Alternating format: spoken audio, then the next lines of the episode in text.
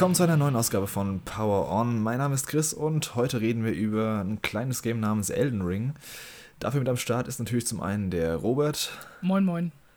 Und als wiederkehrender Gast und bekennender From Software-Enthusiast der gute Dennis. Hallo, hier bin ich. Yay, ich will gar nicht lange um heißen Brei reden in der Einleitung. Ich denke, jeder, der sich auch noch ein bisschen mit Games beschäftigt, weiß, dass Elden Ring das neueste Werk von, von Entwicklern From Software ist und auch wenn es eine neue IP ist, ist es natürlich ganz offensichtlich eine, ja, ein geistiger Nachfolger zur Souls-Reihe. Und der eine oder andere wird es wahrscheinlich auch mitbekommen haben. Das Game ist ein absoluter Mega-Erfolg geworden, sowohl kommerziell als auch von Kritikerseite. Deswegen haben wir uns auch entschieden, dass wir keine allgemein gehaltene spoilerfreie Review zum Game machen. Davon gibt es eh schon genug und es würde uns einfach auch zu sehr in der Diskussion einschränken, wenn wir ständig aufpassen müssten, dass wir nicht über konkrete Details sprechen. Vor allem auch, weil das Game so offen und frei ist in seiner Herangehensweise, dass es ziemlich schwer fällt, da überhaupt eine Grenze zu ziehen. Deswegen an der Stelle nochmal eine Spoilerwarnung für alle, die dann lieber nach dem Durchspielen hier nochmal zurückkommen. Aber, und da spreche ich glaube nicht nur für mich, das Spiel lebt unglaublich vom visuellen Erleben und äh, das kann glaube ich kein Podcast in dem Ausmaß spoilen, dass man danach keinen Bock mehr auf das Game hätte. Ja, aber genug davon. Ich habe es eben schon erwähnt, das Game ist ein absoluter Mega-Erfolg. Mehr als 12 Millionen Mal hat es sich nach dem nach den ersten 17 Tagen, glaube ich, verkauft. Und ist damit nicht nur aus dem Stand das erfolgreichste Spiel von From Software, sondern spielt damit in einer Liga mit Games wie Witcher, Cyberpunk oder Skyrim von den Zahlen her. Also den größten Mainstream-Games in ihrem Genre quasi. Und das von einem Studio, das lange Zeit als äh, Nischenentwickler galt. Dazu noch eben auf Steam oder Twitch gab es auch Höchstwerte und Rekorde, die erreicht wurden. Das schaffen sonst halt eigentlich nur die großen Multiplayer-Titel wie Fortnite und äh, Co. Und da mal als Randnotiz, Bandai Namco hatte als Verkaufsziel für den ersten Monat 4 Millionen Exemplare angesetzt. Das kann man ja mal so stehen lassen, was das so ein Kontrast dazu ist. Und ich weiß nicht, wie es euch ging, aber gefühlt hat jeder in den vergangenen Wochen fast nur über Elden Ring geredet. Also inzwischen hat es sich wieder ein bisschen gelegt, aber man konnte es ja zeitweise kaum vor Artikeln, Memes, Videos, Meinungen und was weiß ich, irgendwelchen ja, Roman dazu retten. Ähm, in meiner PSN-Freundesliste haben es teilweise alle gespielt, die online waren. Das hatte ich auch, glaube ich, fast noch nie. Wie, wie war es denn so bei euch, also die letzten Wochen? Also vielleicht Robert, du zuerst. Ging es dir da ähnlich? Also, war es dir schon zu viel Elden Ring oder wie war dein Eindruck um den Lounge rum? Äh, nee, zu viel war es nicht, weil ich ja auch total tief drin war und da auch Spaß dran hatte, so ein bisschen die Debatte zu verfolgen und was andere Leute denken. Was ich mhm. halt an dieser ganzen Situation so krass finde, ist, dass eigentlich alle die gleiche Meinung zum Spiel haben. Also es gibt zwar öfter mal so Spiele, die rauskommen, wo es dann ja so durchaus Meinungsverschiedenheiten gibt und den einen Leuten gefällt es besser, den anderen schlechter, aber hier bei Elden Ring ist es ja gefühlt wirklich so, dass, dass jeder das Spiel abfeiert und es da eigentlich gar keine substanzielle Kritik dran gibt. Also das ist für mich mhm. so nochmal so ein Herausstellungsmerkmal, was man wirklich nicht alle Tage sieht bei, bei Videospielen.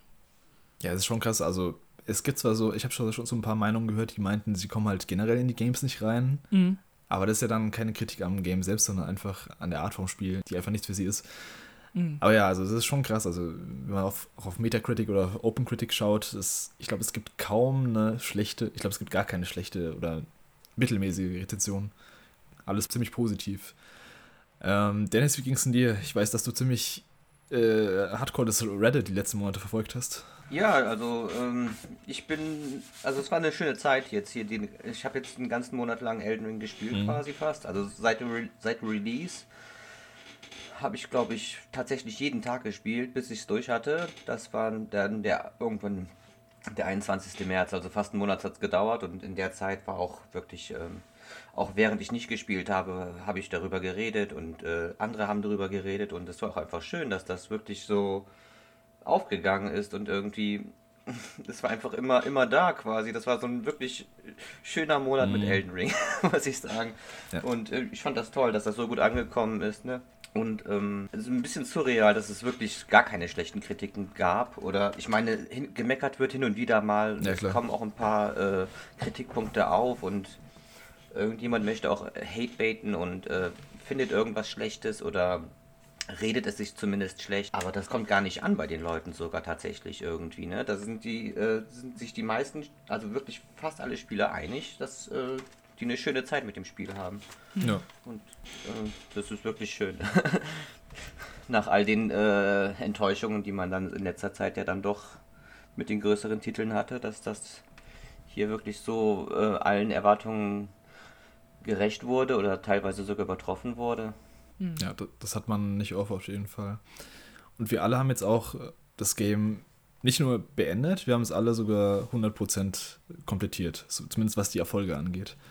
Und das sagt ja auch schon einiges aus, was für eine Sogwirkung das Game äh, für uns hatte. Ähm, dass wir es alle drei mochten, ist, glaube ich, jetzt ist keine Überraschung. das ist halt, wie gesagt, der allgemeine Konsens. Ja, wie gesagt, ich bin eigentlich kein Platin-Spieler, also ich hole mir nicht gern Platin-Trophäen, weil es meistens in Busywork ausartet, aber hier habe ich halt echt gedacht, das hole ich mir noch, weil ich halt Bock auf das Spiel habe. Ähm, wie war es bei euch da bei der Platin-Trophäe oder bei einem 100%? Ja, also bei mir war es dann halt so, ich, ähm, ich, bin jetzt ja von den anderen Spielen von FromSoft gewöhnt, dass die Platin eigentlich recht nervig ist und ich hatte es auch gar nicht vor, die hier zu holen. Ja, same. Und ähm, ich habe dann halt irgendwie kurz vor Ende gemerkt, dann habe ich doch mal in die Trophy-Liste geschaut, dass ich dann doch recht viel schon hatte. Und ähm, dann war es jetzt auch kein großer Aufwand mehr, die letzten paar Teile noch zu holen, die mir gefehlt haben. Mhm. Und ich hatte wirklich befürchtet, dass das Spiel ja wirklich äh, quasi alles verlangen würde. Ich hätte schon fast mit Trophäen gerechnet, die erwarten, dass man alle Waffen findet ja, und alle ja. Zauber findet oder sowas, aber da waren die noch recht kulant und ich meine, es hat 101, 101 Stunden gedauert, aber ähm, die habe ich ja alle freiwillig investiert in das Spiel und daher war die Trophy eigentlich noch ein letzter Spaß. Hätte ich mir fast noch gewünscht, dass sie noch ein bisschen mehr Arbeit gewesen wäre, damit dass ich da noch einen Grund hätte, noch ein bisschen mehr dran zu spielen. Ja, ging, ging mir ganz ähnlich. Also ich hatte ja hier im Podcast auch schon ein paar Mal gesagt, dass ich gar nicht so sicher bin, ob ich das Spiel überhaupt spielen werde. Mhm. Und äh, letztendlich ist es dann doch die, äh, die Komplettierung geworden. Ähm, deshalb hatte ich da auch gar nicht mit gerechnet im Vorfeld. Aber bei mir war es dann eben auch so, dass ich das Spiel sowieso so langsam angegangen bin und wirklich, ja, eigentlich jeden Winkel, den ich irgendwie gefunden habe, abgegrast habe, dass ich halt wirklich eh schon so viel gefunden hatte, was man halt an Sammelkram braucht für die 1000 Gamerscore, dass dann halt der Rest auch nicht mehr so viel war. Und es ist ja auch ganz schön, wenn man dann von sich bauten kann, man hat, man hat das auf 1000 Gamerscore gespielt. Das ist ja auch nicht ganz so einfach dann, was manche Bosse angeht. Von daher ist es auch ja ganz gut so, um ein bisschen anzugeben.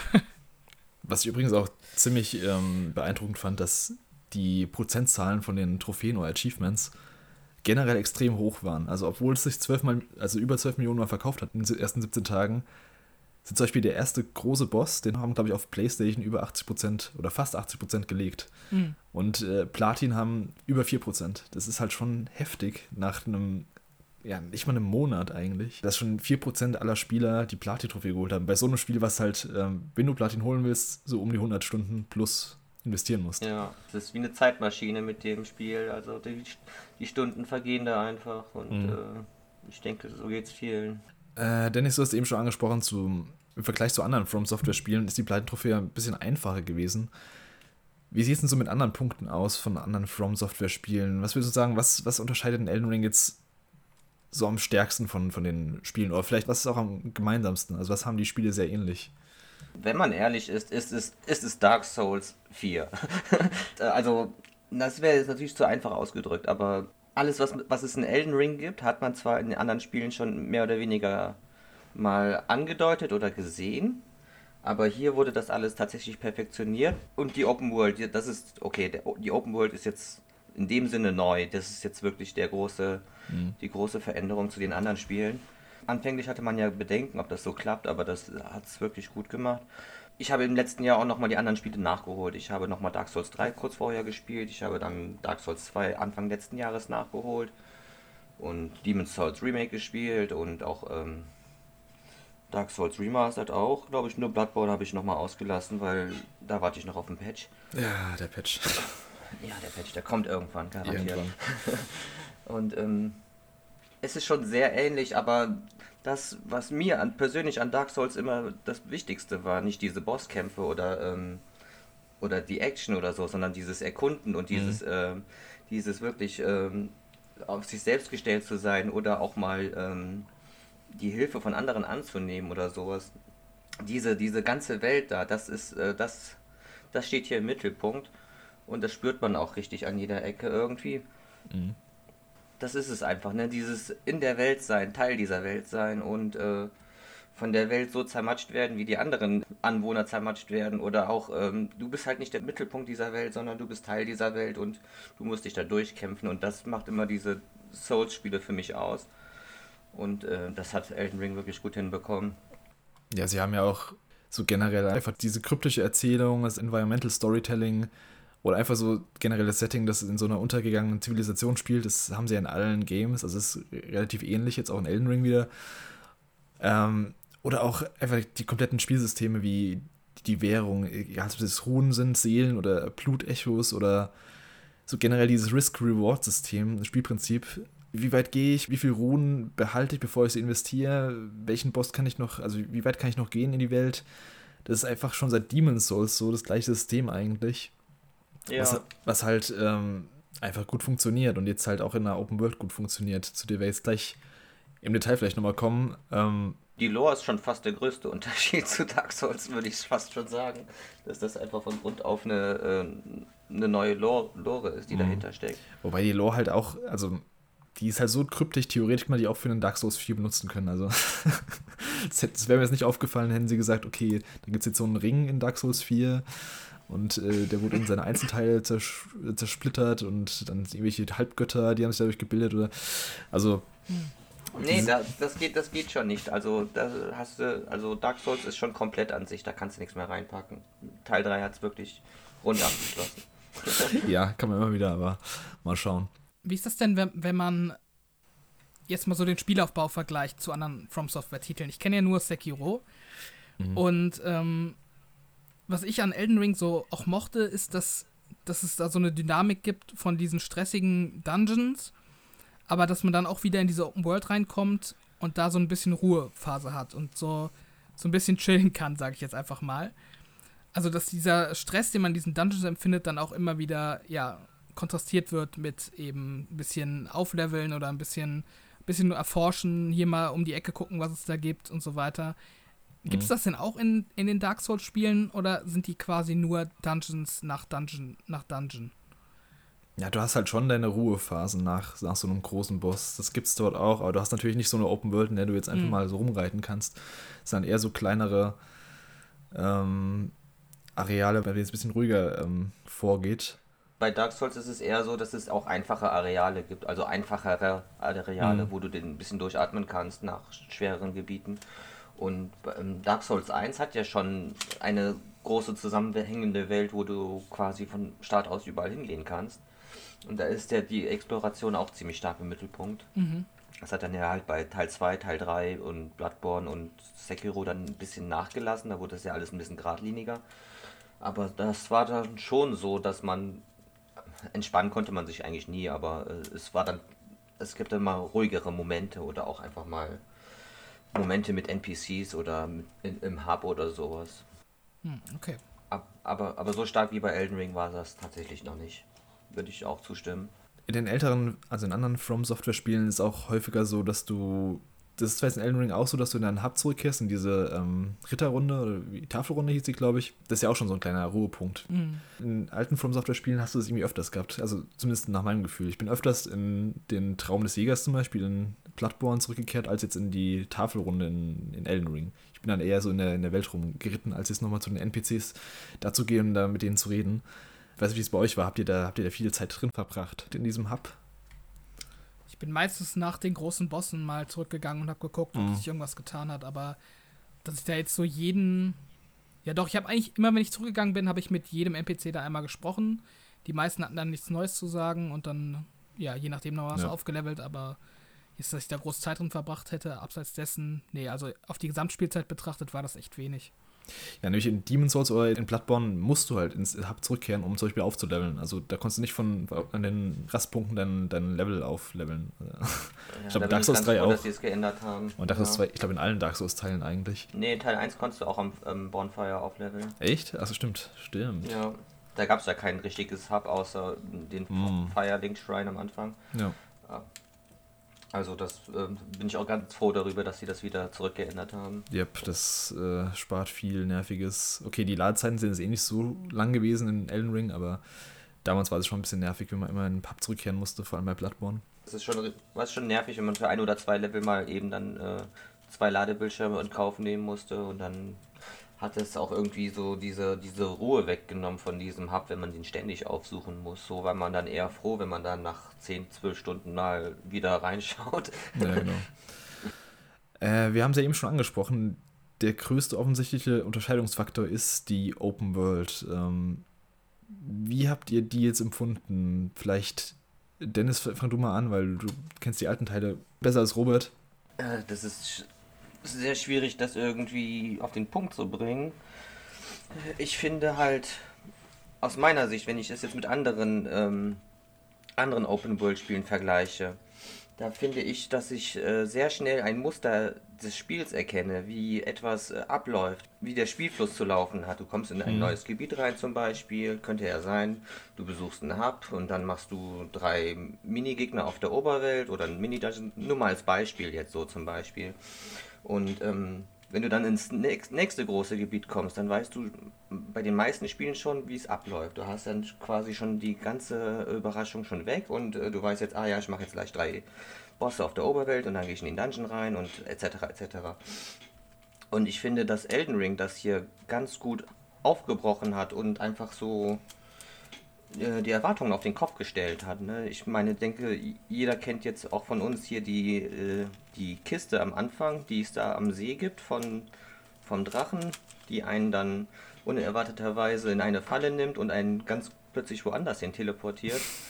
Und ähm, dann bist du plötzlich, also das erwartest du gar nicht, dass du äh, in einer Kiste quasi ein komplett neues Gebiet findest, wo du als nächstes hingehen kannst. Mhm. Oder ähm, ja, dass sich hinter einer Wand noch eine weitere Welt befindet oder dass der Aufzug in einem Wald, wo du denkst, ah ja, das ist ein kleines Häuschen, da drin befindet sich eine Kiste, ich hole mir die Waffe da raus und dann gehe ich weiter. Nein, das ist ein Aufzug, der führt dich irgendwie äh, zwei Kilometer in die Unterwelt rein mhm. oder also da gibt es ständig solche Momente und man, man sieht richtig, dass die, ähm, dass die Welt mit äh, Liebe zum Detail und äh, auch mit der, mit der Lore in, in, im Kopf erstellt worden ist und der Spieler dann in dieser Welt eintaucht und nicht, dass erst äh, überlegt wurde, wie machen wir, äh, wie machen wir einen Servicepark für den Spieler auf, so, ein, so einen Themenpark und wo der Spieler dann rumgehen kann, sondern mhm. Ähm, ich glaube, der Ansatz war wirklich, wir machen diese Welt und der Spieler darf sich jetzt da drin äh, zurechtfinden. Und ähm, ja, das ist so ähm, das, was ich mitnehme. Man hat irgendwie das Gefühl, dass es, dass es tatsächlich, äh, hm, ja, da fehlen mir die Worte. also, mhm. ja, ich, also ich wurde einfach konstant überrecht, ob, obwohl, ob mhm. es diese Mini-Dungeons waren oder ob das einfach die Oberwelt an sich war. Genau. Robert, wie fandest du die Open World? Ja, also was Dennis jetzt gesagt hat, das ja, kann ich nur so unterschreiben. Ich würde da noch ergänzen, ein Faktor, ähm, und zwar ist das so ein bisschen die Kreativität auch der Gestaltung der Spielwelt. Also, wenn man das jetzt mal mit Breath of the Wild vergleicht, dieser Vergleich kam ja in den letzten Tagen immer wieder auf, mhm. im Sinne von, man startet als Charakter äh, aus dem Grab heraus, betritt die offene Welt und kann quasi hingehen, wo man will. Da hat man halt in, in Breath of the Wild hat man dann halt einfach seinen Wald, seinen Vulkan und äh, wie noch äh, eine Eisfläche und das war's. Und ich finde in Elden Ring, was das halt für mich interessanter macht, diese Welt zu erforschen, ist, dass da einfach viel mehr Fantasie dahinter ist, auch bei der Gestaltung. Also, das ist halt, auch, wie Dennis schon sagt, schwer in Worte zu fassen, aber ähm, du findest halt immer wieder Gegner oder Locations, die einfach irgendwie weird sind, wo du halt mhm. nicht weißt, so, was steckt da genau dahinter, wenn ich jetzt zum Beispiel mal Caleb nehme, was meiner Meinung nach auch ja. eine der coolsten Stellen im Spiel war. Da ist halt einfach so das Gegnerdesign total auf die Spitze getrieben. Ich habe halt noch nie gegen solche Kreaturen irgendwie in einem Videospiel gekämpft. Und allein schon, weil die Gegner cool aussehen und die Location cool aussehen, mit diesen toten Bäumen und der Himmel ist rot und und so weiter. Ihr wisst, was ich meine. Das, ja. das, das, das macht die absolute Hölle. Ja, die absolute Hölle einfach. Aber einfach schon, weil das cool ist und nicht mhm. 0815, äh, ja, Graswiese und, äh, weiß ich nicht, Vulkan. Allein mhm. deshalb ist es schon viel interessanter, diese, diese Welt so zu bereisen. Also ganz unabhängig davon, was das Spiel dann auch noch so in der, ja, in der Struktur her macht, dass es da versteckte Areale gibt und äh, Unterareale unter Unterarealen. einfach nur das Design der Welt ist einfach schon viel besser als in anderen Spielen, finde ich. Mhm. Du hast ja eben schon Breath of the Wild angesprochen. Was ich jetzt, ähm, was ich vor allem in Elden Ring so gut finde, also du kannst auch die komplette Welt bereisen, aber du kannst nicht direkt einfach überall hinspringen wie in, wie in Zelda. Ich weiß, es ist ein viel gelobtes Feature bei Zelda, aber bei Elden Ring gibt es schon für jedes Gebiet quasi einen Weg, den du erstmal dir erarbeiten musst. Also es gibt bestimmte Wege, teilweise gibt es sogar Türen oder kleine Klippen, die du halt hinabspringen musst und dann bist du in einem komplett neuen Gebiet. Und wenn du die eine Klippe nicht findest, dann hast du halt das Gebiet nicht gefunden. Und da kommst du halt auch nicht hin, weil du, klar, du kannst äh, ein bisschen springen, aber du kannst es nicht klettern oder du kannst es nicht. Ähm da stimme ich dir auch zu, weil ich habe viele Leute sagen hören bei Breath of the Wild, dass sie das Anfangsgebiet, dieses äh, Tutorial-Plateau am besten fanden. Mhm. Das, war der, das war der Punkt, bevor du den, äh, den Gleitschirm hattest. Ja, und, und damit, mhm. bevor du quasi alles damit trivialisieren konntest und einfach äh, über weite Flächen hinweg ähm, ja, wegschwebst, sondern dich tatsächlich dann noch da ein bisschen durchkämpfen musstest. Mhm. Und das zieht Elden Ring dann ja bis zum Ende hindurch quasi. Ne? Da, mhm. Du kannst überall hin, aber dann musst du erstmal an diesen Gegnern vorbei oder den Weg finden. Mhm. Oder beides. ja, wenn man jetzt mal zum Beispiel die Stelle bei Elden Ring nimmt, wo man ähm, von, von, der, von dem See aus quasi die, den Berg erklimmt und nicht den Aufzug nimmt, da muss man ja da quasi ja. diese diese, mhm. diese Steilklippe entlang an der Außenfassade sozusagen entlang klettern, also durch Höhlen, dann über so behelfsmäßige Brücken und so weiter. Das, das wäre halt mit so einem Breath of the Wild gar nicht möglich, weil du da halt immer wieder einfach klettern kannst. Und mhm. dadurch, dass du das halt nicht kannst in Elden Ring, musst du halt diesen Weg nehmen und dieser Weg ist scheiße gefährlich. Du hast ständig Schiss, dass sich irgendeine so scheiß Fledermaus von der Klippe stürzt oder sonst irgendwas und dadurch kommt da einfach so eine richtige Spannung auf und man ist richtig intensiv in dem Spiel drin, weil man ständig Angst hat, dass man einen falschen Schritt macht und dann quasi äh, ja irgendwo im Graben landet. Also, mhm. wie ihr schon sagtet, dass diese, diese leichte Einschränkung des Spielers bietet dann eben trotzdem noch Möglichkeiten, das Spielerlebnis einfach viel intensiver zu machen. Einmal das und es ist auch so, dass From Software genau weiß, wie, wie sie den Spieler eingeschränkt haben. Nämlich das, das haben sie schon in Dark Souls in anderen Teilen so eigentlich bis zur Perfektion getrieben dass sie dir Möglichkeiten geben, dass du irgendwie runter, irgendwo runterspringst oder irgendwo runterrollst, an kleinen Felswänden entlangläufst, die eigentlich nicht so wirken, als könnte man da entlanglaufen, aber die wissen, dass man da entlanglaufen kann. Mhm. Und wenn du es schaffst, dann da entlang zu laufen, in dem bisschen, bisschen clunky Gameplay manchmal, dann wartet am Ende eine Belohnung. Mhm. Und das ist so geil, dass du fast immer irgendwo eine Belohnung hast, wenn du weißt, okay, du kannst hier runterspringen, da ist irgendwas wenn du da um die Ecke läufst, da ist hundertprozentig irgendwas. Mhm. Und das wirkt halt so, als wüssten die genau, wie viel der Spieler machen kann und belohnen dann einfach auch die Neugierde, einfach mal auszuprobieren, ob hier runterzuspringen oder, keine Ahnung, irgendwie auf eine Wand zu schlagen, die, die aussieht, als könnte man da durch. Mhm. Äh, ja. Die Dichte an Sachen, die da in, in diese Welt reingepackt ist, ist einfach enorm hoch. Also, mhm. ohne jetzt noch weiter auf Zelda einzudreschen, das ist ja auch ein cooles Spiel und hat hat eigene Qualitäten. Aber wenn man eben so einen Gleitschirm hat, mit dem man weite Strecken überfliegen kann, kannst du es halt auch nicht bringen, dass auf diesen Flächen, über denen du schwebst, irgendwie interessante Dinge sind. Weil der Spieler nimmt die ja dann gar nicht wahr, wenn er dann quasi vom Turm runterspringt und erstmal fünf mhm. Kilometer in eine Richtung fliegt.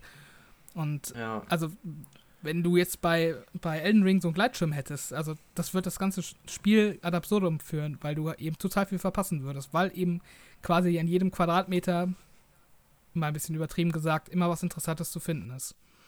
Ja, und, gleich, und gleichzeitig haben die auch keine Angst davor, die Sachen so gut zu verstecken, dass man es vielleicht übersehen könnte.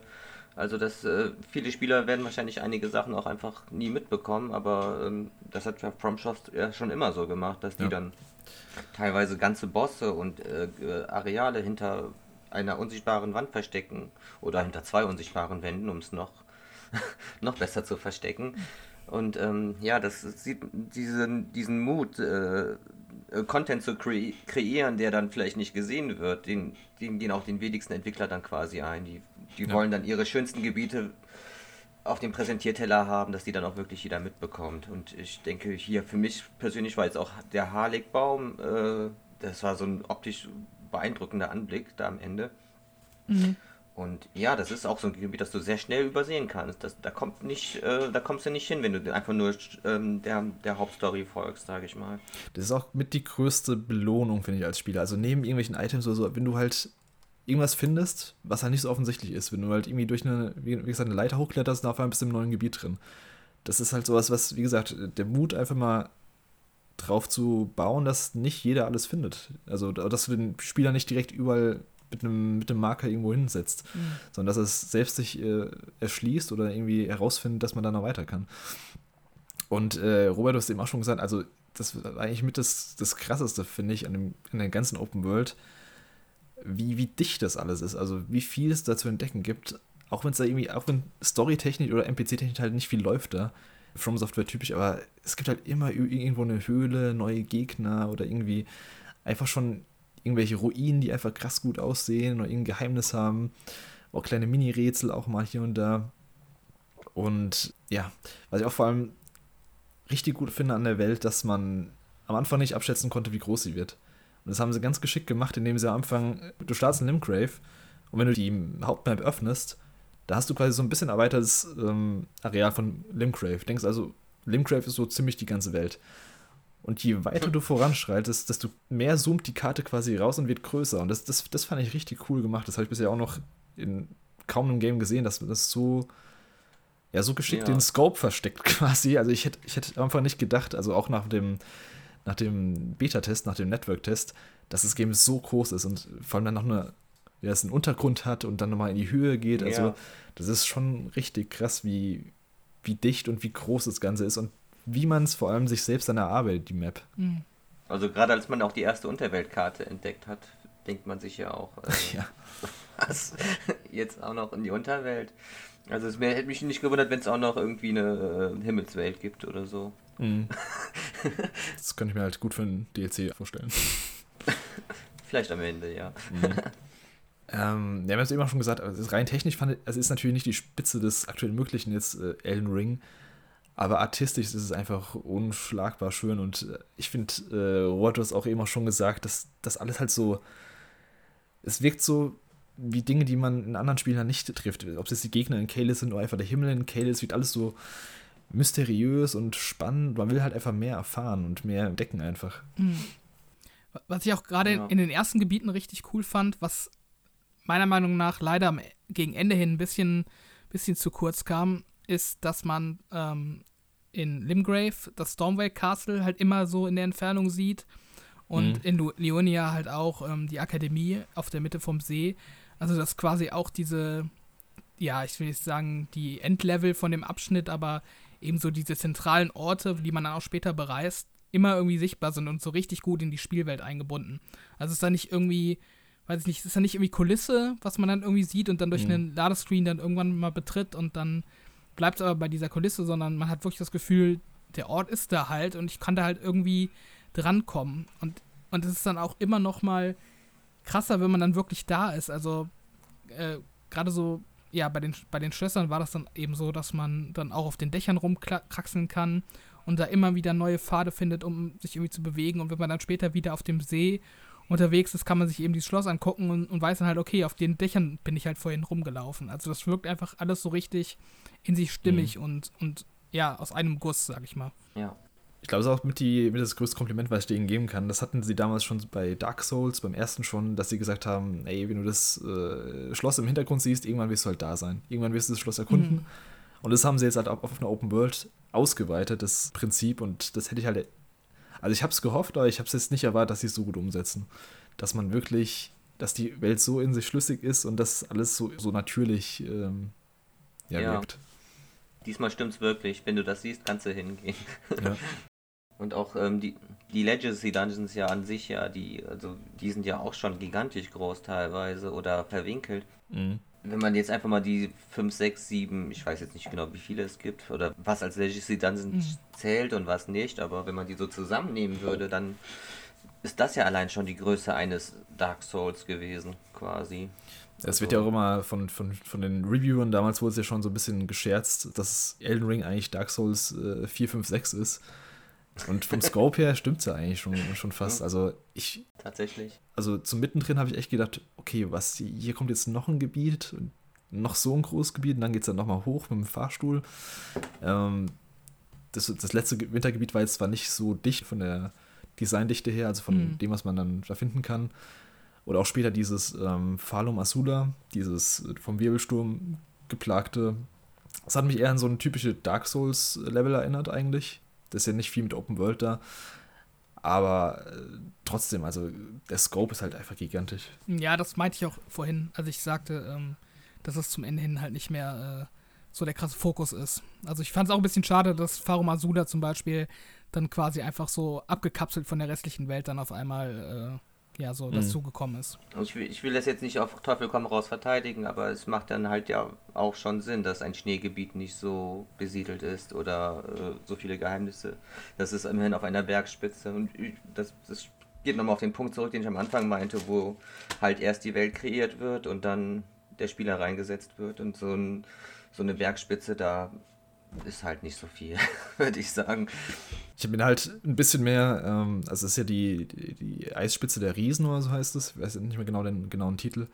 Vielleicht, dass genau. sie damit noch ein bisschen mehr gespielt hätten. Also es gibt ja zum Beispiel diese eine, ähm, diese eine lange Kette, die man mal, das ist quasi eine Kette, aber eigentlich ist es eine Brücke, die man mhm. langläuft. Das war für mich richtig cool im Moment.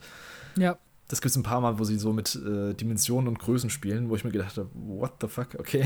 Ja, auch im Untergrund ja. diese komischen sind das so, so Leichen von irgendwelchen Königen oder so, die dann auf so einem Thron sitzen, mhm. die dann aber auch irgendwie so ja. 30 Meter groß sind. Also. Ja. das letzte Gebiet war schon sehr geradlinig gestaltet, aber ich sollte, das sollte irgendwie diesen Aufstieg, denke ich mal, so ein bisschen unterstützen, dass man sich da nicht zu sehr ablenkt und dann da, sondern geradewegs auf die Spitze zugeht. Mhm.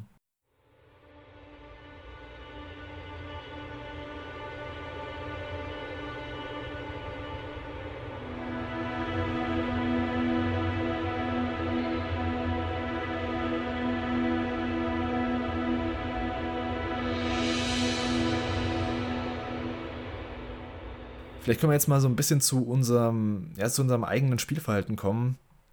Also wir haben vorhin schon so ein bisschen angesprochen, wie lange wir es gespielt haben und welchen Intervallen wir es gespielt haben. Also Dennis, du meinst irgendwie jeden Tag hast du es gespielt? Mhm. Jeden Tag nach der Arbeit. Mhm. Robert, wie war es denn bei dir?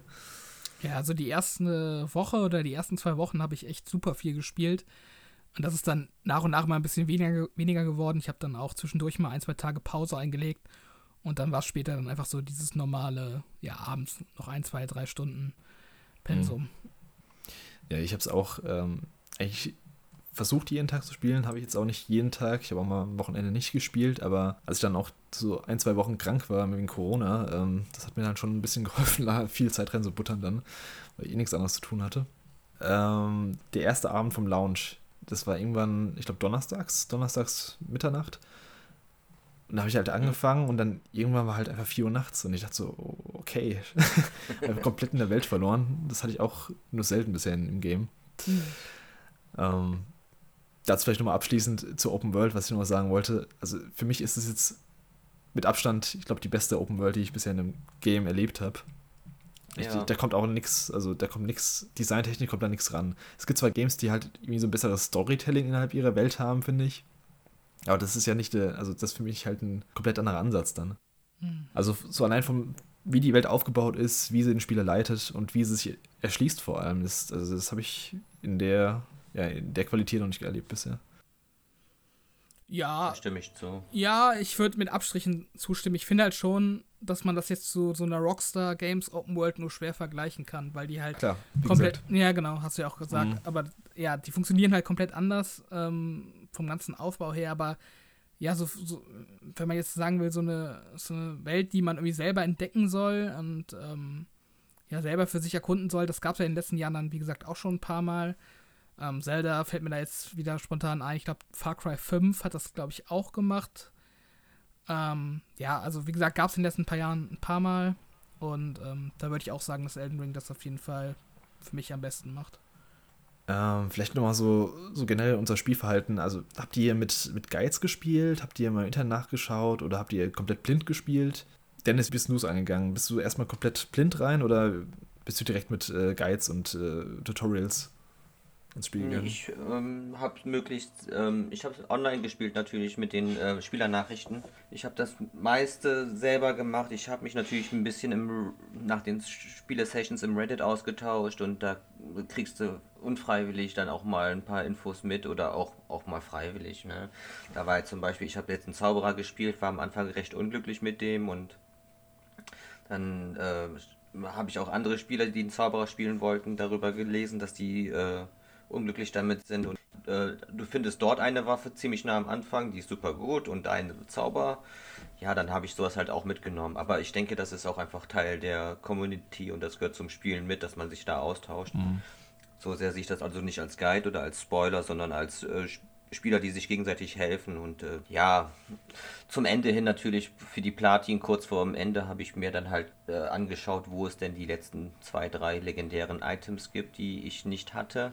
Mhm. Aber so, ich denke mal, 95% der Zeit oder 90% der Zeit habe ich dann doch auf eigene Faust erkundet oder gespielt. Halt viel nachgelesen oder mit euch ausgetauscht. Genau. Durch dich habe ich, Chris, äh, den, die, diese, diese Moonvale gefunden halt. Ja, ne? genau. Du hast ja von, du hast von diesem Gale-Tunnel erzählt und ich habe gefragt, wo ist er denn? Und du hast mir gesagt, er ist da auf der Karte, irgendwo im Osten, auf, bei Kelet. Mhm. Da bin ich da reingegangen und dann habe ich diese Waffe da gefunden. Dafür danke ich dir und äh, diese, diese Waffe habe ich tatsächlich bis zum Ende dann auch benutzt, zum Beispiel. Und ich finde, das ist einfach Teil des Spielerlebnisses. Ja, ich finde auch der, der Austausch untereinander jetzt, auch jetzt mit euch im Discord oder äh, zum Beispiel, hat halt, es hat auch viel vom Reiz ausgemacht, so die, die, die Welt vom Spiel zu erkunden. Ich habe jetzt auch hauptsächlich blind gespielt. Also ich bin jetzt auch nicht direkt irgendwie rangegangen, habe gedacht, okay, ich muss jedem NPC die richtige Antwort geben, damit die Questline weitergeht und sowas. Ich habe halt später dann, auch wie du bei der Platin-Trophäe, habe ich dann geschaut, wo ein paar Waffen sind, wo ein paar Zauber sind, die ich verpasst habe. Und ich habe ein, zwei Mal bei, bei einer bekannten Nebenquest, glaub, der Runny-Quest habe ich einmal geschaut und bei. Ja, da habe ich auch noch geschaut, genau. Und bei noch einer anderen Quest mit dieser mit dieser Frau, die man heilt quasi. Habt ihr die gemacht? Mit der Nadel? Die hab ich nicht gemacht. Ja, mit der Nadel, genau. Ja, die habe ich gemacht, ja. Ja, die war auch, also ich habe die halt, ich dachte irgendwie, die Quest wäre vorbei, aber irgendwann anscheinend war die dann nochmal woanders und dann muss man mit der nochmal sprechen, dann noch mit dem Typ sprechen und dann war die auf einmal im Altus-Plateau und so. Also, das sind also Sachen, die man, also die, die kann man halt eigentlich nicht so wirklich. Ähm, ja, man, man kann gar nicht alles selber finden nee. oder, oder schaffen. Das ist auch nie der Sinn dahinter. Also, wie gesagt, man findet ja, man übersieht ganze Gebiete, wenn man das alleine spielt. Oder dafür sind die Spielernachrichten ja da. Irgendjemand findet es und teilt seinen Erfolg. Ja, also wie gesagt, also ich finde, ähm, Spielerführung können sie trotzdem noch ein bisschen besser machen. Dazu habe ich später noch ein paar Punkte. Aber so generell ist halt schon ganz cool, dass man einfach ähm, ja, frei machen kann, so will. Äh, Robert, wie war es bei dir? Wie, wie, wie, hast, wie bist du es angegangen? Bist du auch blind rein oder hast du auch mehr Tutorials geschaut? Nee, ich habe eigentlich super blind gespielt. Ähm, mhm. Also das Einzige, was ich so mit Hilfe gemacht habe, das war halt, wenn ich euch äh, was gefragt habe im Discord, sonst habe ich mir nichts auf Reddit angeguckt oder YouTube habe ich auch so gut es ging vermieden, da irgendwie mich von irgendwelchen Thumbnails spoilen zu lassen oder was auch immer. Also ich habe den, meinen Charakter auch so gelevelt, wie ich es irgendwie für richtig gehalten habe und auch jetzt irgendwie keine, keine besonders starke Waffe irgendwie ergoogelt oder so. Ich habe es dann auch wie ihr gemacht am Ende, dass ich dann die fehlenden paar Sachen noch äh, ja, mit Guides zusammengesucht habe. Ähm, das hatte halt eben auch zur Folge, dass, glaube ich, die einzige Quest ist, die ich abgeschlossen habe, ist die Rani-Quest. Die habe ich dann aber auch ganz ohne Hilfe gemacht. Und, ähm, Ach krass, okay. Ja, tatsächlich weiß ich auch nicht, war dann wahrscheinlich Zufall, dass ich irgendwie zur richtigen Zeit am richtigen Ort war. Mhm. Ähm, und eine NPC-Quest, die ich noch gegoogelt habe unterm Spielen, äh, war die, ich weiß nicht mehr, wie der NPC heißt, das ist so eine blinde Frau, die eine Maiden werden will, der man immer diese, äh, diese Augen gibt, die man findet. Ah, ich weiß gar nicht, ob ich die gemacht habe. Die habe ich nicht gemacht, aber ich glaube, du meinst die, äh, wie heißt die, Hieta oder so? Ja, das kann sein. Aber war das vier? Nee, oder? Nee, nee, das war. Vier die, ist diese Umarmerin. Nee, nee, nee, das ist eine andere. Das ist die, die, also am Ende beim Frenzied Flame Ending stand die auch bei mir im Raum dabei. Mhm. Von mir war es Rani, oder? Ach, keine Ahnung. die okay. Namen also be bevor man die äh, Three Fingers ähm, quasi umarmt, da steht die da in diesem Vorraum bei mir. Aber das ist halt mhm. jedenfalls, ist das so ein NPC, ich weiß gar nicht, wo man den findet. Den findet man auch relativ früh. Und das ist halt so eine blinde Frau, die hat so eine, so eine Augenbinde und ähm, die sucht halt so Grapes, so, also Trauben, weiß nicht, wie es auf Deutsch dann heißt. Und, mm, ja, ähm, Trauben, genau. Da kommt halt nachher. Chabribri-Trauben oder so. Genau, genau. Und ich habe die halt am Anfang irgendwo gefunden, ich glaube am Anfang vom, vom See. Und dann war die halt irgendwie weg und ich habe ständig noch diese Trauben gefunden und dann habe ich eben mal ergoogelt, so wo zum Teufel die jetzt steckt und habt ihr dann quasi die restlichen gefüttert, halt mit Hilfe von einem Guide. Ähm, ja, das ist halt auch sowas, was du, glaube ich, gerade auch schon anschneiden wolltest, Chris, so was so Spielerführung angeht. Ähm, Würde ich ja. auch später nochmal detaillierter darauf eingehen, aber ja, das, das war dann noch so eine Sidequest, wo ich dann mal in den Guide reingeguckt habe unterm Spielen, aber genau, sonst eigentlich ziemlich blind. Mhm. Eine ganz gute Überleitung. Ich wir gerade mal darüber springen jetzt zu, zu dem Punkt, die Story und die, die Nebenquests und das ist ja so typisch From Software, kryptisch, nebulös. Also ich habe es vorhin auch schon gesagt, dass ich nicht wüsste, wo ich irgendwie einen NPC ansprechen musste, damit die Quest weitergeht zum Beispiel.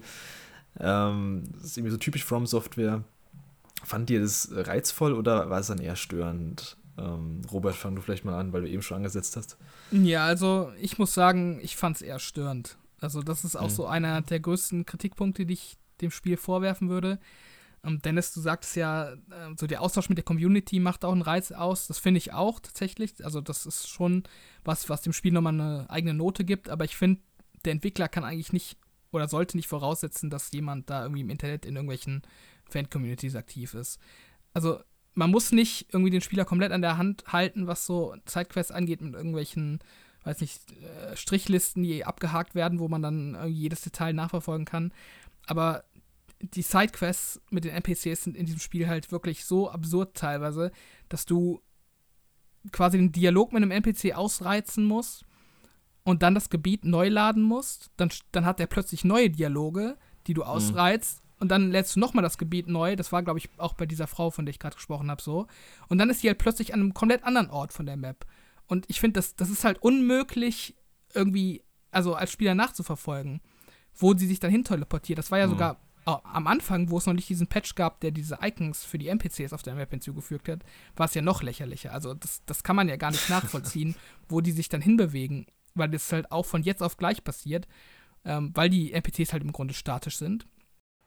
Ach, sieht man in dem, in dem Patch, sieht man da auch, wo die hingegangen sind, nachdem man mit denen gesprochen hat? Ich glaube ja, also dann hast du da quasi. Ah, okay, das, das ist ja sogar hilfreich. Ich dachte, das wäre nur, wo sie letzten, also zum letzten Zeitpunkt waren. Okay. Ja, aber da müsstest du halt auch quasi nach jedem Mal neu reisen, die komplette Map nach irgendwie Veränderung der Icons abgrasen. Ja, das, also, ja. ne, das ist halt auch nicht so, äh, so, so super. Mhm. Und ähm, das ist halt auch das Problem, weil die Welt halt so offen ist und man quasi in jede Richtung gehen kann als Spieler und so frei ist, wie man dieses Abenteuer angeht, finde ich, passt es nicht zusammen, dass du dann gleichzeitig diese starren NPC-Quests hast, die du eben nach so einem Schema F abhaken musst. Na, hat mir nicht so gefallen, muss ich sagen. Ich habe auch nichts gegen ein bisschen kryptische Quests oder, äh, keine Ahnung, irgendwie versteckte Dinge, die man herausfinden muss, aber du hast eben schon angesprochen, so, so Sachen wie, man, man, spricht dreimal mit NPC, dann muss man erst ans Bonfeuer gehen oder an Ort der Gnade, wie es hier heißt. Und dann muss man nochmal mit ihm reden und dann muss man nochmal weggehen und dann ist er woanders irgendwie. Das sind so Sachen, die auf die, also auf die kommt man halt nicht, wenn man, keine Ahnung, hm. irgendeinen Tick hat, dass man Sachen dauernd wiederholt. ähm, ja, es, das sind halt so Sachen, die mich auch mit am meisten stören am Spiel, dass es könnte halt so viel direkter und einfacher sein. Das war jetzt im Endeffekt auch nichts, was mir irgendwie groß den Spielspaß verdorben hat. Es war halt eher so, so eine Kleinigkeit, die, die mich am Rand halt ein bisschen genervt hat, weil hm. das ist komplett unnötig gewesen, dass es so kryptisch ist. Es gab auch so eine Quest mit, ähm, da gibt es so eine, gibt ja so eine junge Frau, so eine Medizin, die du ihrem Vater geben sollst, glaube ich. Ähm, so ein König, ich weiß gar nicht, ob ihr, ob die, gemacht habt. Äh, kommt mir jetzt nicht bekannt vor. Okay, auf jeden Fall, die hat mir eben Medizin gegeben. Ich soll irgendwie ihren Vater finden in so einer Burg.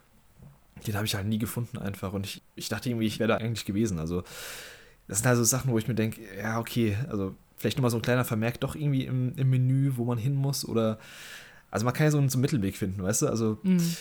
man muss nicht komplett kryptisch machen, man muss auch nicht so komplett ähm, wie andere Spiele, wie, wie die Ubisoft-Spiele, die typischen, dass man direkt geführt wird mit einem Kompass und mit tausend Markern, aber. Mhm also es ist schon sehr nebulös auf jeden Fall. Ja, ab und zu sagen die NPCs halt auch noch so, ich gehe jetzt irgendwie nach Osten und mache da irgendwas.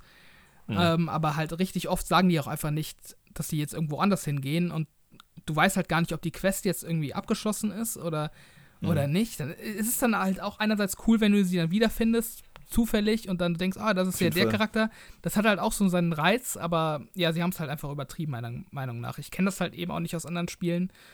Und ich finde schon auch, dass, dass das Spiel dadurch nicht unbedingt schlechter wird, aber wenn man diese Storylines besser verfolgen könnte, ähm, und das Ganze irgendwie dynamischer wäre, dem Spielerverhalten angepasst, dann äh, würde das Spiel für mich auf jeden Fall noch ein bisschen dazu gewinnen. Wie gesagt, diese eine Quest mit dieser Frau, die man, die man heilt. Ich dachte auch, die Quest wäre abgeschlossen, wie gesagt, und dann muss man zu dem Typ wieder hin, der einem die Medizinflasche gegeben hat. Und an dem Punkt steht dann die Frau und dann muss mit der Frau ähm, sprechen, dann muss er zurücklaufen zum Ort der Gnade, muss sich hinsetzen, muss wieder zum Haus laufen, die Frau ist weg und der Typ ist wieder da und dann spricht er wieder mit ihr mhm. und dann kann man sie auf dem Altusplateau finden und äh, ihr dann eine Prothese geben, die man am anderen Ort der Welt gefunden hat, quasi. Ja. Das ist halt sowas, wo ich mir denke, okay, ähm, ja. Aber die Granny-Quest zum Beispiel, die fand ich, die war noch mit am besten erzählt. Ja. Ich habe zwar einmal den Blade nicht gefunden in dieser Untergrundwelt, da habe ich dann nachgeguckt, wo, wo er steht. Mhm. Weil er hat gemeint, wir treffen uns da und da und dann, ja, keine Ahnung, ey, ganz ehrlich. Und die war ganz cool, ich fand den Blade auch ganz, einen ganz coolen Charakter, auch wenn der dann leider bei mir ein tragisches Schicksal mhm. äh, altert. Wie jede Figur eigentlich. Wenn die, also die Quest ist zu Ende, wenn die Figur stirbt. Ja, aber das mit dem, mit dem Blade ist eigentlich ein ganz gutes Beispiel, weil der sagt dann halt, ich bin äh, ich, in Nokron oder wo auch immer, was er da sagt. Aber der mhm. könnte halt auch einfach sagen, ich bin in Nokron und stehe unter der großen Brücke oder so. Halt einfach noch so ein bisschen mehr Infos, dass man ihn halt findet. Und nicht nur. Er hat super vage gesagt, ja. Ja. Ja, ich stimme euch da ja schon im Großen und Ganzen zu. Ich meine, ich habe bei den alten, bei den anderen FromSoft-Spielen habe ich NPC-Quests eigentlich immer ausgelassen, weil ich mir auch. das dann doch zu kryptisch war. Jetzt habe ich hier ein paar gemacht und ähm, ich denke, äh, das Konzept ist in der Open World einfach ein bisschen zu kryptisch. Bei den bisschen geschlossener, geschlosseneren Spielen damals, hier Dark Souls 1 bis 3 und mhm. so, da ist das alles noch im Rahmen jetzt, ne, von der von der Größe der Welt, die man absuchen muss, bis man die Figuren wiederfindet oder sowas. Ja. Ich meine, die, die Rani-Quest, die habe ich tatsächlich auch. Ich musste nur den Eingang in die, in die also nach dem Kampf gegen Radan, die, den Eingang suchen in die mhm. Unterwelt. Mhm. mhm. Weil irgendwie sah es in der Zwischensequenz so aus, dass der Komet noch in Kaled eingeschlagen ist. Aber das war gar nicht so. Und äh, man guckt, man sieht die Sequenz ja nur ein einziges Mal quasi mhm. und äh, man kann nicht mehr, man weiß nicht genau, wo der, wo der Komet jetzt gelandet ist. Und dann klar, dann, wenn man dann irgendwie noch einmal sich so Notizen auf die Karte machen könnte, also noch zusätzlich irgendwie selbst ein paar Worte schreiben könnte, äh, mhm wo ist Rani oder sowas, ne? Dann äh, wäre ja schon viel geholfen, glaube ich. Aber ja, das ist schon teilweise wirklich sehr kryptisch. Ich meine, ich zähle das einfach zu demselben Aspekt wie die anderen Sachen. Da wird einfach Content gemacht, den, der eben übersehen werden kann. Ne? Das stelle ich in dieselbe Kategorie rein. Es ist ein bisschen schade, dass man dann, äh, gerade so für Leute, die gerne komplettieren wollen, die dann auch alles beim ersten Mal richtig machen wollen, die sind dann natürlich vor den Kopf gestoßen. Aber ich denke, das ist eine bewusste Entscheidung und auch wenn man die, ich die jetzt nicht so 100% unterstütze, äh, ja, ja. habe ich es mittlerweile akzeptiert, sage ich mal so. Ja, ich habe es im Endeffekt dann auch so einfach gespielt, dass ich mir gedacht habe, was ich jetzt mitnehmen kann, nehme ich mit. Also ich schaue mir jetzt nicht alles direkt an online, das ist mir irgendwie zu dumm. Vielleicht irgendwann für einen zweiten Playthrough, wann auch immer das mal sein wird. Aber äh, ich dachte dann, ja, okay, so wichtig finde ich jetzt auch die ähm, Story nicht und die Charaktere sind zwar teilweise ganz interessant, aber es ist auch nicht so der, der treibende Faktor, bei dem ich jetzt weiterspielen wollte. Also so nice to have, wenn irgendwas passiert, aber ich habe dann, hab dann gedacht, ja, okay, ich, ich gehe einfach mit dem Flow und gucke, was passiert. Ich meine, es ist ja auch nicht so, als ob die Quests jetzt irgendwie zwingend notwendig wären für jemanden. Ich meine, am Ende kriegst du meistens eine gute Waffe oder einen tollen Zauber. In ein oder zwei Fällen kriegst du ein alternatives Ende oder ein paar weiteren Fällen, aber das ist jetzt ähm, quasi etwas, was man verpassen kann. Das heißt eigentlich auch den, das große äh, Spielerlebnis nicht ändern sollte. Wenn dir Patches auf die Nerven geht, dann töte ihn einfach, anstatt äh, all seine Quests zu machen quasi. Ne? Und ich denke, das ist dann auch so gedacht. Also Patches hast du ja auch getötet, glaube ich, ne? Ja, ich wurde einmal von ihm reingelegt, wo ich dachte, aber okay, der, der legt mich jetzt direkt gerade rein, aber ich bin trotzdem reingelaufen. und dann beim zweiten Mal, als ich ihn gesehen habe, habe ich gedacht, jetzt ist er, jetzt ist er dran. Ich glaube, Robert, du hast ihn noch ein bisschen länger am Leben gelassen, gell? Ja, also Patches war tatsächlich auch noch so ein NPC, der ziemlich leicht zu verfolgen war über die Story hinweg. Ich weiß gar nicht, ob ihr, wisst ihr, was mit dem passiert oder was der für einen Hintergrund hat? Ähm, Patches ist ja so ein wiederkehrender Charakter, der war jetzt in sechs von sieben Spielen mit drin mhm. gewesen. Also, also bei Elden Ring habe ich jetzt, der hat mir am Ende so einen Tipp gegeben, also das letzte, was ich mit ihm gemacht habe, der hat mir so einen Tipp gegeben, dass ich mich bei so einer eisernen Jungfrau angreifen lassen soll. Ja. Das habe ich gemacht. Wenn du da getötet wirst, dann kommst du beim Vulkan wieder raus. Mhm. Aber ähm, Danach habe ich ihn auch in diesem Vulkangebäude gesehen, aber dann habe ich es nicht weiter verfolgt, glaube ich. Aber ah. dann war es mir auch einfach, äh, ja. Ja, also der Twist mit Patches ist quasi, dass er äh, Mitglied von, vom Volcano Manor ist.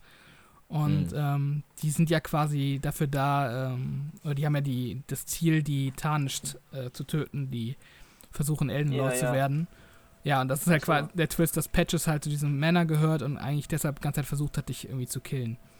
Ah, okay. Und dann ist er halt nachher friendly mit dir, wenn du, wenn du dich dem Männer eben anschließt. Ach so, deswegen war der dann da so. Okay. Ja, da habe ich ja auch schon Aufträge für die ausgeführt.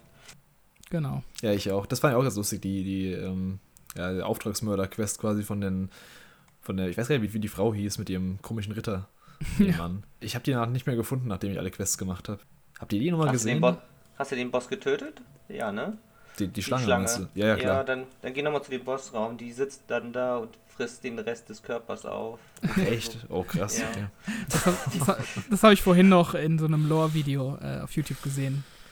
Zu, äh, okay, crazy. Zu Rykard. Das sind halt oft so Sachen bei From Software, die man vergisst, dass man, wenn man irgendwas gemacht hat, dass man nochmal an den Ort zurückkehrt und dann ist da irgendwas anders auf einmal. Ähm, dann können wir so näher auf unsere eigenen Spielweisen eingehen. Äh, mit welcher Klasse habt ihr denn gestartet und wie seid ihr damit zurechtgekommen? Beziehungsweise wie habt ihr euren Charakter später entwickelt? Vielleicht Robert, womit hast du angefangen? Ich wusste ja gar nicht, was bei Souls-Spielen so ja, sich empfiehlt zu nehmen und jetzt war es durch, durch neues Franchise dann nochmal ein bisschen anders wahrscheinlich.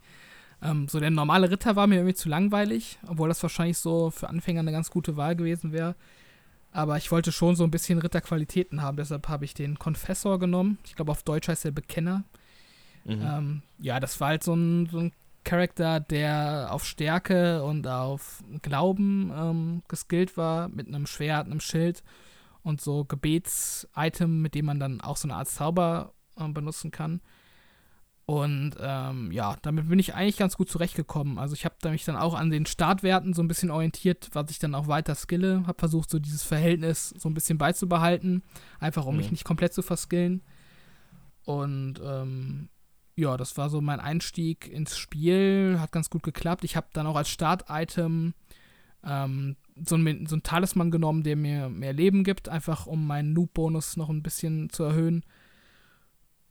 Und äh, ja, bin eigentlich auch bei dem Bild geblieben bis zum Ende. Also ich habe dann nicht irgendwie zwischendurch auf, auf Tank umgeskillt oder auf Zauberer, sondern bin schon so bei diesem Start, Start-Setup geblieben im Großen und Ganzen. Dennis, bei dir? Ja, ich habe ähm, ja den Astrologen genommen, also eine Astrologin und ähm, weil ich die anderen Spiele immer im Nahkampf gespielt habe, dachte ich, ich muss das hier mal aufbrechen, weil sonst kann es sein, dass das auch nach 100 Stunden Nahkampf vielleicht langweilig wird oder so, wenn man das dann schon jahrelang gemacht hat quasi. Und ähm, am Anfang war ich so ein bisschen, hatte ich fast gedacht, das wäre eine Fehlentscheidung gewesen, weil ich nicht so richtig zurechtkam mit diesem äh, Hintenbleiben und ähm, mhm. ich fand es dann doch recht schwer, weil du dann auch gerade als Zauberer nicht viel aushältst und nur leichte Rüstung trägst. Und die Zauber, die ersten Zauber, die ich gefunden habe, die waren schlechter als mein Startzauber und ich habe keine neuen Waffen gefunden. Aber nach ein paar Stunden äh, war das dann doch ganz cool eigentlich, weil man so flexibel wurde. Man hatte einen Zauber für Licht in der Höhle, man hatte so einen Zauber für weit entfernte Gegner, die so, das war so eine Art Pfeil- und Bogen-Zauber. Und es konnte richtig weit schießen. Man hatte so einen anderen Zauber, da konnte ich Gegner von den Klippen an mich ranziehen quasi. Dann sind die, die Klippen runtergefallen. Also das war dann so wirklich so fürs Erkunden der Oberwelt war das dann am Ende doch die perfekte Entscheidung gewesen für mich. Weil du einfach quasi alle Tools hattest, die du brauchtest, um da durch die Welt zu kommen. Hat mhm. ein Zauber nicht funktioniert, dann bist du halt eben zum Grace und hast ein paar andere Zauber ausgewählt und die dann versucht und irgendwie gab es immer einen richtigen Zauber für die Situation. Man musste halt ein bisschen ausprobieren. Ja. Und äh, hat mir dann doch Spaß gemacht. Dann kam halt noch dieses äh, Moonveil dazu. Dann mhm. habe ich auch den Nahkampf noch stark mit reingenommen, weil die Waffe schon ziemlich stark war mit Intelligenz. Und ähm, habe ich dann am Ende nicht bereut. Also hat mir sehr viel Spaß gemacht. Kann mhm. ich dir empfehlen. Man kann ja im Spiel auch ähm, im Notfall nochmal respecken. Das, ja. das ist auch äh, ganz cool gemacht, finde ich, dass man. Es gibt auch genug Items dafür, so Verbrauchsitem, das kann man in so einer Kirche, bei der Schildkröte mit dem, mit dem Papsthut kann man das ähm, einlösen. Das ist der beste. ah ne, Moment, äh, Respecken kann man bei der Renala. Lucaria, genau. Renala. Mhm. Genau. Aber das, das fand ich ganz cool auf jeden Fall, dass man da nochmal seine Sachen verteilen konnte. Ich habe es einmal, ich wollte es einmal machen und dann habe ich gedacht, nee, ich bleib doch so, wie ich bin. Ich hatte nämlich ähm, als Stadt das im Bandit genommen, Banditin besser gesagt, weil die relativ viel Ausdauer hatte und äh, ziemlich flink war und auch eigentlich ganz gute Startwerte für Magie hatte. Ich wollte eigentlich so einen Hybrid ähm, Anfang, Hybrid aus Nahkampf und äh, Magie wählen. Aber das hat bei mir eigentlich am, in den ersten 20 Stunden so gar keine Rolle gespielt, weil ich, ich hatte gar keinen Stab oder gar kein Siegel gefunden, mit dem ich hätte zaubern können. Ähm, ich habe mich dann deshalb zu so einem typischen, ja, zu meinem typischen Souls agilen Nahkämpfer geskillt, der dann auch später auch ein paar Magiefähigkeiten hatte. Also zum Beispiel zum Heilen von so ein paar Debuffs wie, wie Gift oder Seuche, die halt richtig nervig sein können, dass ich da schnell was heilen kann oder einfach so ein paar Feuerbälle im Fernkampf einsetzen zu können. Und eben halt, wie du, ich habe auch das, das Moonwale, die Mondklinge als Hauptwaffe benutzt. Einfach weil die einen richtig geilen ähm, Special, richtig geile Special-Attacke hat, die einfach mega Spaß macht. Und ich habe am Anfang mit Schwert und Schild eigentlich gestartet. Also ganz am Anfang war es eigentlich nur zwei Deutsche als Banditen. Das war ein bisschen zu ja, kurze Range. Da habe ich mir ein größeres äh, Schwert geholt und ein Schild. Und es war eigentlich relativ lang, so die ersten, ja, 40 Stunden wahrscheinlich so meine Hauptwaffe. Und als ich die Mondklinge dann gefunden habe, war es eigentlich fast nur noch zweihändig. Also ich bin fast eigentlich zweihändig in jeden Kampf rein und habe dann damit alles gemacht. Hm. Habt ihr die Special-Attacken, beziehungsweise die Mondklinge ist ja eins von diesen Special-Schwertern, was schon eine Spezialattacke hatte. Habt ihr diese Kriegsaschen, War of Ashes auf dem Englischen, glaube ich, habt ihr die benutzt mal? Bei mir kam die nicht zum Einsatz, weil ja, die meisten Zauberstäbe oder Waffen, die ich hatte, die waren dann halt schon belegt. Die kon da konnte ich nichts mehr dran ändern. Mhm. Im Prinzip. Ich hatte das am Anfang ein bisschen ausprobiert, als ich noch keine feste Waffe hatte. Aber ja, da waren ein paar coole Sachen dabei. Ich hätte gerne damit mehr mit rumprobiert als Nahkämpfer, aber ja, das hätte ich ganz cool gefunden, wenn man die jetzt zum Beispiel so in so Slots packen könnte und die Slots einfach irgendwie wechseln könnte on the fly, dass man irgendwie verschiedene Special-Attacken hätte. Das hätte ich ganz cool gefunden, weil ich hatte auch dann hauptsächlich die Mondklinge und die hat halt schon ihren Special gehabt. Um, ja, genau. Ich habe erst richtig spät kapiert, wie das funktioniert mit diesen Kriegsaschen, mhm. weil ich das äh, Schild getragen hat, hatte. Und das hatte dann äh, den Parry-Move als, als Special. Ja. Und ja. ich habe mich die ganze Zeit gefragt, wie ich diese Specials aktiviere. Mhm. Und ja, erst als ich das Schild dann irgendwie mal weggepackt habe, habe ich dann kapiert, wie das funktioniert. Ähm, dementsprechend habe ich das eine ganze Zeit lang gar nicht benutzt. Also ich hatte am Anfang äh, eine Zeit lang dieses Startschwert und dann äh, auch noch eine ganze Zeit später äh, so eine etwas größere Axt und ähm, hatte da auch irgendeinen Special drauf, den ich dann aber auch irgendwie nie benutzt habe, weil ja, ich war irgendwie zu faul, mich da durchzuprobieren, was dann irgendwie mir gefällt, habe es dann eher ignoriert und irgendwann habe ich dann so eine äh, so eine Halo äh, Halo Sense heißt wie wahrscheinlich auf Deutsch gefunden. Mhm. Das ist quasi so ein einfach so ein längerer Stab gewesen, wo oben so eine wie so eine mondförmige Sichel dran war und die hatte als Special ähm, quasi die Fähigkeit, dass man ja auch so einen Fernangriff hat, wo man dann so Lichtsicheln äh, von sich schießt und das habe ich dann super lange benutzt, weil ich dann einerseits ein ganz guter Nahkämpfer war, aber dann auch diesen Fernkampfangriff hatte. Und ähm, ja, dann zum, zum Schluss vom Spiel habe ich dann nochmal gewechselt auf ähm, die Bosswaffe, die man, glaube ich, von Rykard bekommt. Dieses Blasphemous Blade heißt das. Das ist mhm. dieses Schwert, was er auch benutzt, wo dann diese kleinen Blutarme dran sind. Mhm. Und die hatte auch eine super coole ähm, Kriegsasche, dass man nämlich so ein auf dem Boden so einen Feuerstrahl quasi von sich schießt. Also da habe ich mhm. quasi erst so zur Mitte bis Ende des Spiels wirklich äh, den Nutzen von diesen Fähigkeiten erkannt und äh, habe die dann auch wirklich viel benutzt. Ich habe auch ganz am Anfang habe ich ein bisschen mehr ausprobiert gehabt, als ich noch keine ähm, legendäre Waffe hatte, die halt schon eines äh, fest hatte, eine von diesen Kriegsaschen. Und da gab es schon echt ein paar ganz coole Moves. Also ich habe zum Beispiel so eine, die hat so ein, hat man glaube ich auch im Trailer gesehen irgendwann mal, beim ersten Gameplay-Trailer, so eine ja, so eine Laserklinge quasi, die man so aufladen kann, die man so abschießen kann. Dann, das hat mir am Anfang gegen Godric zum Beispiel ziemlich viel geholfen. Ähm, da gab es schon richtig coole Sachen und auch bei den ganzen Zaubern unterteilt ja auch nochmal einen Zauber von Magiestäbe und Zauber von diesen Siegeln, zwei verschiedene Waffen. Mhm. Da gibt es so viel krass unterschiedlichen und guten Kram, dass ich mich am Ende schon so ein bisschen, ja nicht geärgert, aber ich denke mir so, ah, so ein bisschen mehr Magie hätte ich schon gern geskillt, auch ein paar mehr Aschen ausprobiert. Weil da gibt es halt echt so viel, so viel Kram, was man, was man ausprobieren kann, so viel Builds, wie man erstellen kann, mhm. so viele Herangehensweise, wie man einen Boss legen kann. Also ja. das ist schon, also das unterscheidet es auch zu den anderen Games von From Software nochmal. Also Souls war halt auch immer schon sehr RPG-lastig, aber das ist jetzt echt nur ein neues Level so an Customizing, was du machen kannst. Es gibt so viele Möglichkeiten und ich, die Zauber sind ja wirklich sehr schön geworden im Vergleich zu den älteren Spielen. Ja. Die sehen spektakulär aus und äh, also also ich finde, es sieht auch einfach äh, so richtig edel aus, irgendwie, wenn du dann auf dem Pferd sitzt und die spannt ihren Zauberbogen da und sowas. Das ist äh, so ein ganz anderes Level im Vergleich zu den vorherigen Spielen, wo dann meistens nur so ein blauer, komischer Schuss da aus dem Stab kam ja. oder so. Da haben die sich schon Mühe gegeben, auf jeden Fall. Da gab es ja auch diese ganzen Nahkampfzauber quasi, wo du dann ein Zauberer spielst, aber im Nahkampf halt, ne? diese schnelle blaue Klinge zum Beispiel oder mhm. sowas. Das ist also wirklich sehr kreativ gewesen. Alles. Oh, diese ganzen, habt ihr diese, diese Drachenfähigkeiten ähm, mal ausprobiert? Die, die sahen auch sau cool aus. Also mhm. man konnte, gab es einen, mit dem man irgendwie alles.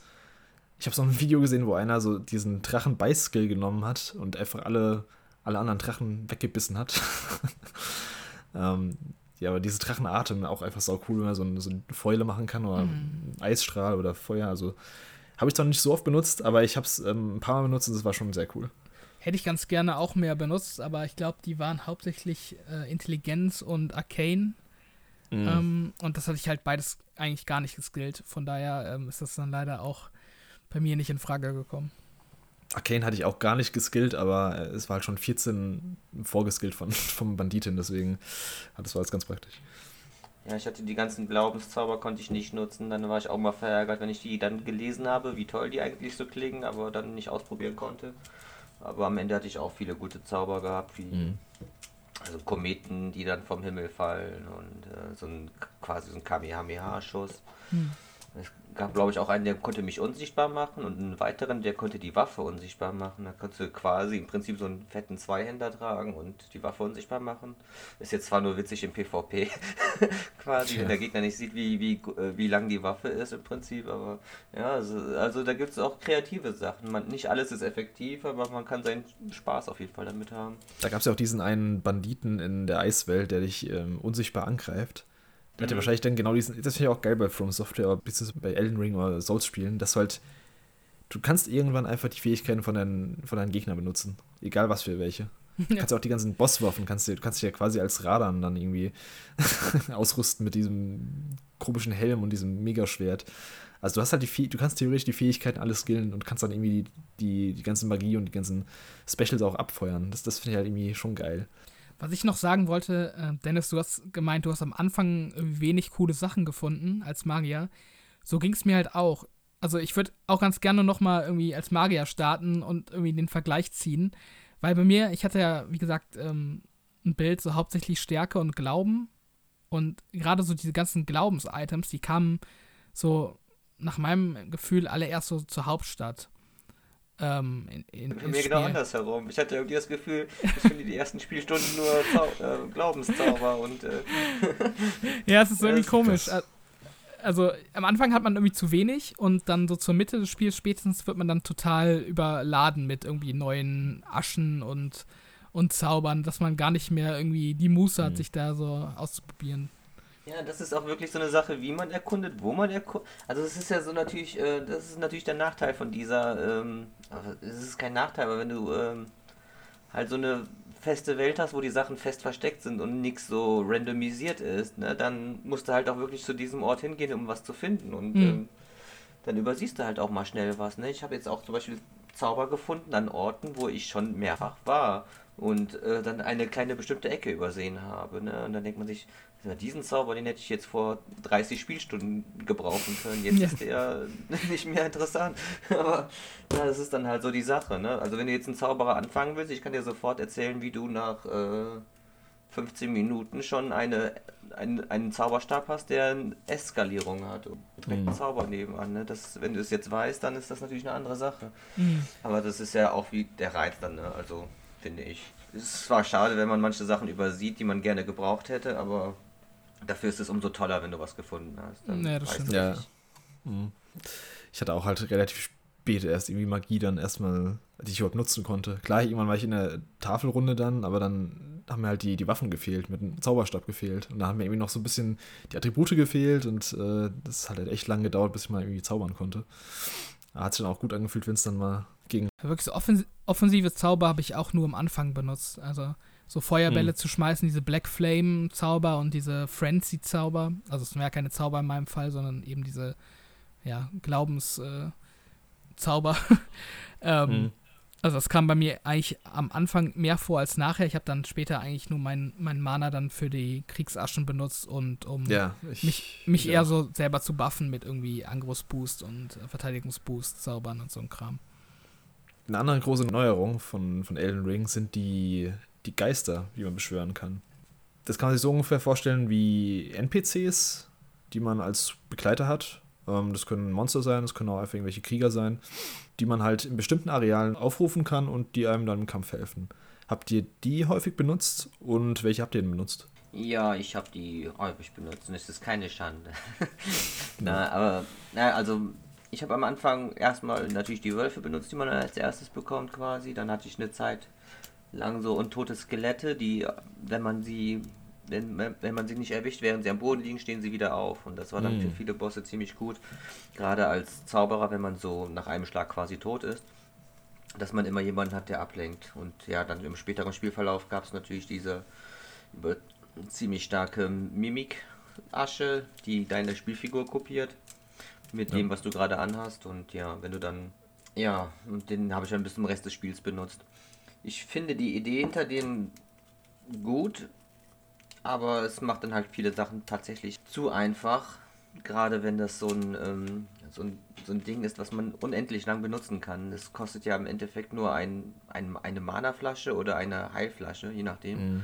Und ich finde, der Einsatz war jetzt so im Nachhinein, würde ich sagen, ein bisschen zu wenig. Das hätte vielleicht ein verbrauchbares Item sein können, so wie diese Runenbogen oder sowas so dass man sich das für wirklich harte Bosse aufspart, weil so kann ich dann oft zu früh in die Versuchung, einfach den, den Mimik rauszuholen und dann dicken, starken Zauber aufzuladen, während der Gegner abgelenkt war.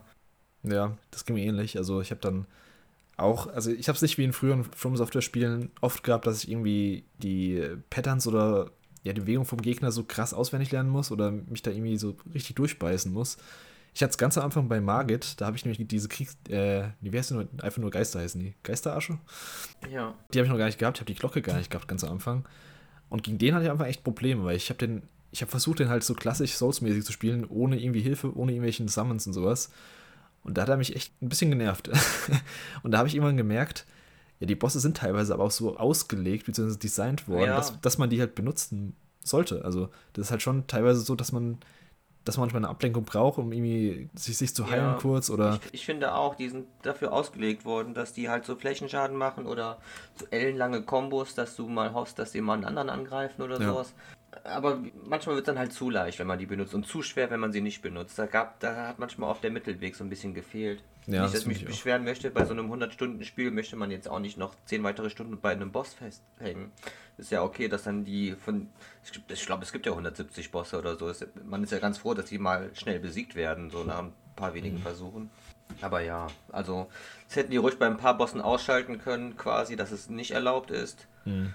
Oder halt, ähm, ja, als Verbrauchsgegenstand oder sowas. Ich, ich weiß es nicht. Ich glaube, bei Radan war es nicht erlaubt, oder? Gar, nicht mehr sicher. Da hast du nur diese, ähm. diese Buddies als äh, Summons. Ach, stimmt, ja, genau. Ja, stimmt, ja. Das, das über die, genau, ja. Äh, ich habe die Aschen, ja, diese Geister-Summons habe ich auf jeden Fall auch immer benutzt. Ich finde das auch mhm. legitim, weil die Entwickler haben es ja schon so eingeschränkt, dass sie bestimmte Gebiete ausgewiesen haben, wo man die benutzen darf. Also sie hätten es ja auch mhm. so machen können, dass man weiß ich nicht, einmal ähm, pro äh, Side of Grace, das man besucht, was beschwören kann oder so. Und dann halt quasi immer in der ganzen offenen Welt, dass man dann halt den Begleiter hat. Das haben sie ja eben nicht gemacht, sondern sie haben spezifische Punkte in der Spielwelt sich rausgepickt, wo sie sagen zum Spieler so, beschwör deinen, beschwör, beschwör deinen Helfer. Und deshalb finde ich es auch nicht irgendwie, dass es, dass man es sich zu einfach macht im Endeffekt. Also es ist ja mhm. schon so gedacht, dass man, dass man das da einsetzt. Das wäre so, als würde man in Sekiro darauf verzichten, das zweite Leben zu benutzen oder so. Das war auch eigentlich ganz geschickt, diese Einschränkung, dass sie es nur in bestimmten Gebieten erlaubt haben. Also teilweise war es ein bisschen random, finde ich. Also teilweise habe ich gedacht, wieso kann ich jetzt hier keine einsetzen? Das sind gerade irgendwie 30 Gegner, die auf mich zukommen. Es gab ja manchmal so Gebiete, zum Beispiel im Storm Castle ganz am Anfang, so ein, so ein offenes Areal, wo so ganz viele Gegner waren. Da konntest du deine, deine Geister rufen, weil halt so viele Gegner da waren, ein bisschen sie zu beschäftigen. Und manchmal dachte ich so, ähm, jetzt hier hätte ich die auch gerne gehabt. Oder an anderen Stellen hätte ich halt gedacht, irgendwie, ja, okay, hier hätte ich die nicht unbedingt äh, gebraucht. Aber ja, irgendwie mussten sie es, glaube ich, limitieren, damit es auch Sinn ergibt, weil, wie gesagt, wenn man es einfach nur überall einsetzen könnte, dann, dann wäre es wahrscheinlich schon ein bisschen zu einfach gewesen. Ähm, welche hast du nur eingesetzt, Robert? Ja, am Anfang so diese Standarddinger, die wahrscheinlich jeder benutzt hat, also Wölfe und diese Geisterqualle und mhm. Dann auch diese Demi-Humans, heißen die auf Englisch, diese, diese, ja, diese, was sind das, so kleine Goblins quasi, die man immer wieder in der Spielwelt auch trifft. Ja, die ähm, habe ich gehasst. die habe ich eine Zeit lang benutzt und dann habe ich richtig lange, ähm, ich weiß nicht, wie die, wie die heißen, das sind diese Ochsenmenschen, die man auch in der Unterwelt ja, trifft. Ja.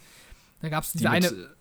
Pfeil und Bogen? Genau, diese Variante mit Pfeil und Bogen, weil die hat mich total angekotzt beim Spielen, weil die mich ständig gekillt haben, ständig gewone-shottet haben. Dann habe ich irgendwann diese Geistersamen von denen bekommen und die habe ich dann auch äh, ziemlich hochgelevelt und eine ganze Zeit lang benutzt waren auch eine Zeit lang ziemlich hilfreich, aber dann habe ich auch den Mimic bekommen und der war dann so mein, mein Go-To-Summon. Äh, mhm. Bei mir war es ähm, Anfang auch die Wölfe habe ich ein bisschen benutzt. Ähm, die Qualle habe ich dann auch benutzt gegen Margit. Da habe ich den auch besiegt damit. Ähm, später habe ich dann so ein, weil ich ja hauptsächlich Nahkämpfer war, habe ich mir so ein, so ein, äh, so ein Magier aus von Raya Lucaria geholt. Gab es irgendwann auch so eine Asche davon. Mhm. Der war ganz hilfreich, zeitlang. Und irgendwann habe ich dann in diesen, einen dieser Dungeons, wo diese Walze ist, diese Höllenwalze oder was es ist, die einen so fertig macht, mhm. habe ich ganz unten diesen Krieger, diesen Oleg gefunden. Und der, der war auch ziemlich praktisch. Den habe ich ziemlich lange benutzt, bis ich auch diese Mimic Ash gefunden habe. Weil der, der haut schon richtig rein. Der hat auch irgendwie 100, 100 Mana gekostet, glaube ich, zum Beschwören. Und den habe ich, glaube ich, auch bis. Ich glaube, am Ende habe ich den so auf 10 hochgelevelt. Genauso wie Mimic Ash. Ja, das, das waren schon so meine zwei Go-To-Dinger auf jeden Fall. Und äh, war auch ziemlich ja, ziemlich hilfreich immer. Ja, war schon, eine, war schon eine coole Idee. Also es war auch so ein bisschen so der Sammel, so ein bisschen Sammeltrieb irgendwie. Gucken, was mhm. es da so an Figuren gibt. Ja. Ein paar habe ich ausprobiert auf jeden Fall auch, ja. Ja, ich hätte gerne noch ein bisschen mehr ausprobiert. Also ich habe so viele gar nicht genutzt. Da gab es mhm. halt echt noch richtig coole und ja, vielleicht irgendwann mal ja, einen anderen Playthrough oder so. Man hat halt einerseits nicht so, also man will auch irgendwie weiterkommen im Spiel, deshalb macht man es dann nicht und das Problem war ja auch, dass das Aufleveln, um die dann halt auch mm. wirklich, ähm, ja, ne, also relevant zu machen für den eigenen Spieldurchlauf, da musst du ja trotzdem diese, diese Steine opfern.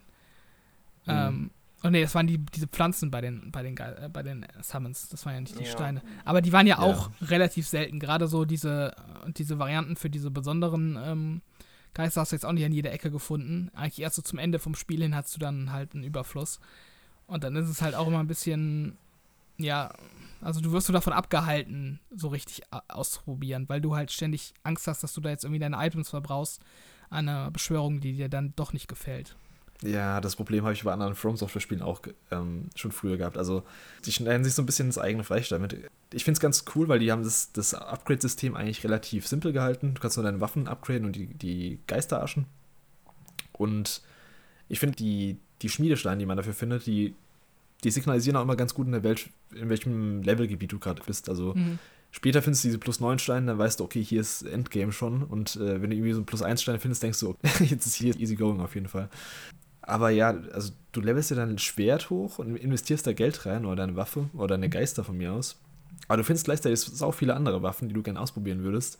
Also die sind halt einfach schwächer dann, weil du dein normales Schwert halt schon so hochgelevelt hast.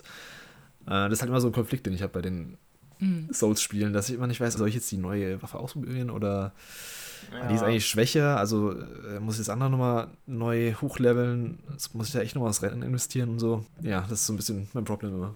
Das ist leider ein Problem, das sich durch die ganze Serie zieht. Ne? Ja. Ein, ein, einerseits ist natürlich dann auch dieses Commitment, was man ja eingehen soll.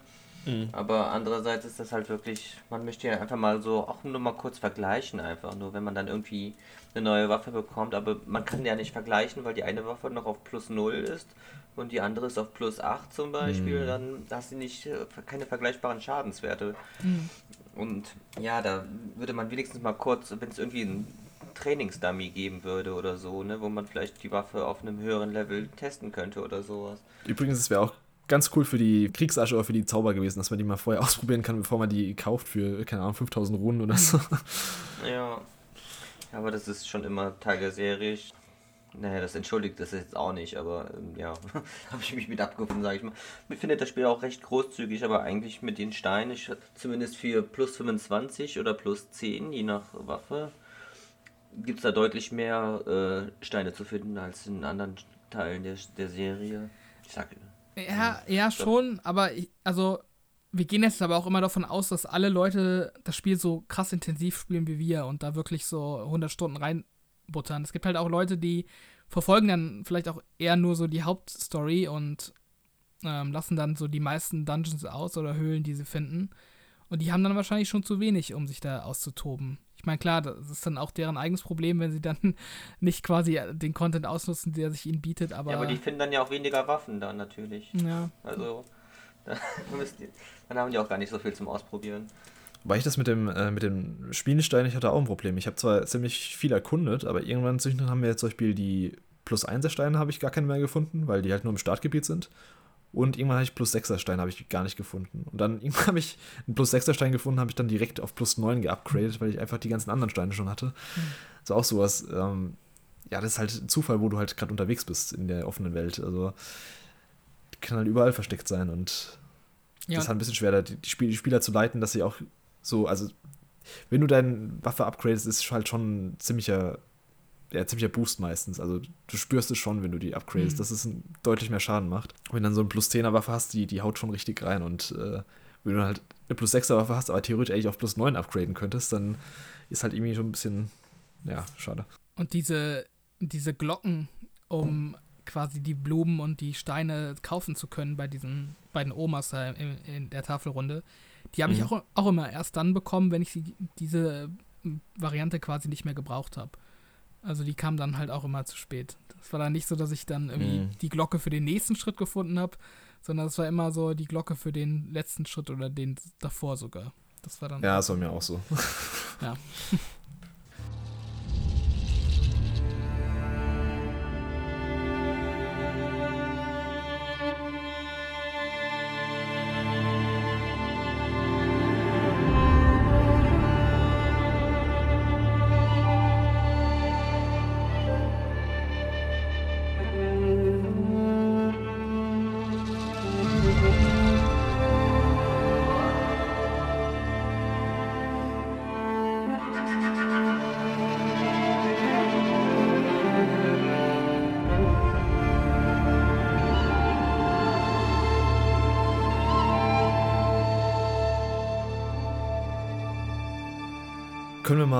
auch zum Punkt gehen, was du eben angesprochen hast. Äh, so ein bisschen die Spielerführung. Also, das knüpft so ein bisschen an, an den Quests, an den an der kryptischen Quest-Designs. Und das ist eins meiner größten Kritikpunkte auch, dass das Spiel zwar deutlich einsteigerfreundlicher ist als andere From Software Games, aber trotzdem noch teilweise Dinge zu kompliziert einfach erklärt für Neulinge oder auch für Veteranen. Oder ich habe es ja vorhin erklärt, zum Beispiel die diese Geisterglocke. Man kann die relativ schnell am Anfang finden und dann kannst du auch deine Qualle und dein, deine Wölfe direkt rufen.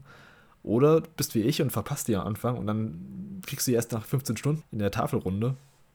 Und das ist halt schon so ein essentielles Item, wo ich mir denke, das, das, kann, man dem, das kann man dem Spieler auch halt einfach direkt mitgeben.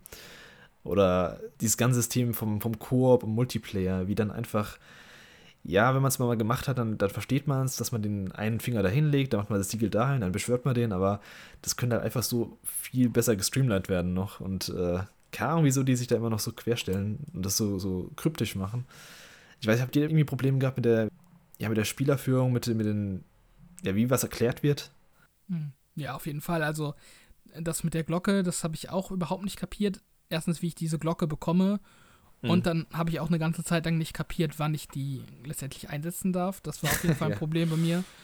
Und wo ich auch richtig lange Schwierigkeiten mit hatte, war äh, nachzuvollziehen, welcher, ähm, ja, welcher Wert im Charakter-Editor quasi was bedingt. Also ich musste ständig dieses Hilfsmenü, was es ja zum Glück gibt, ähm, aufrufen, um nochmal nachzulesen, äh, weiß ich nicht, Stärke ähm, verbessert noch irgendwie äh, Feuer Verteidigung oder sowas. Also da irgendwie mhm. den Überblick zu behalten, was da welcher Wert macht, das hat mir irgendwie auch äh, zu viele Probleme bereitet. Also, das war im Endeffekt gar nicht so kompliziert, aber wenn man diese From Software-Spiele noch nie gespielt hat, fand ich es schon trotzdem schwierig, da genau äh, so den Überblick zu behalten, was ich jetzt ähm, leveln muss, um auch mehr tragen zu können. Dass ich dann da nicht Stärke leveln muss, sondern ich glaube Ausdauer und so Geschichten. Mhm. Und, ja, und auch diese ganze äh, Skalierung vom Schaden, den äh, die Waffen dann auch irgendwie bedingen, das habe ich auch erst richtig spät äh, wirklich kapiert, dass da ähm, diese Buchstaben, die noch daneben stehen, irgendwie nochmal den Multiplikator quasi angeben, um wie viel mhm. bess besser sie dann werden durch den bestimmten Wert. Aber äh, ja, ich wusste dann bis zum Ende auch nicht so wirklich, was ich da jetzt le letztendlich leveln soll, um wirklich den Schaden von meiner Waffe ähm, konkret stärker zu machen. Also es wird dir, ja. Ja, es wird dir theoretisch alles im Spiel erklärt irgendwo, also du kannst irgendwo alles nachlesen, aber das Spiel führt dich halt nicht daran, dass, dass es dir beibringt, die Sachen. Also die musst du halt echt im Best Case eigentlich im Internet nachlesen und im YouTube im Tutorial schauen. Auch ich habe gegoogelt, wie ich meine Waffe zweihändig bekomme.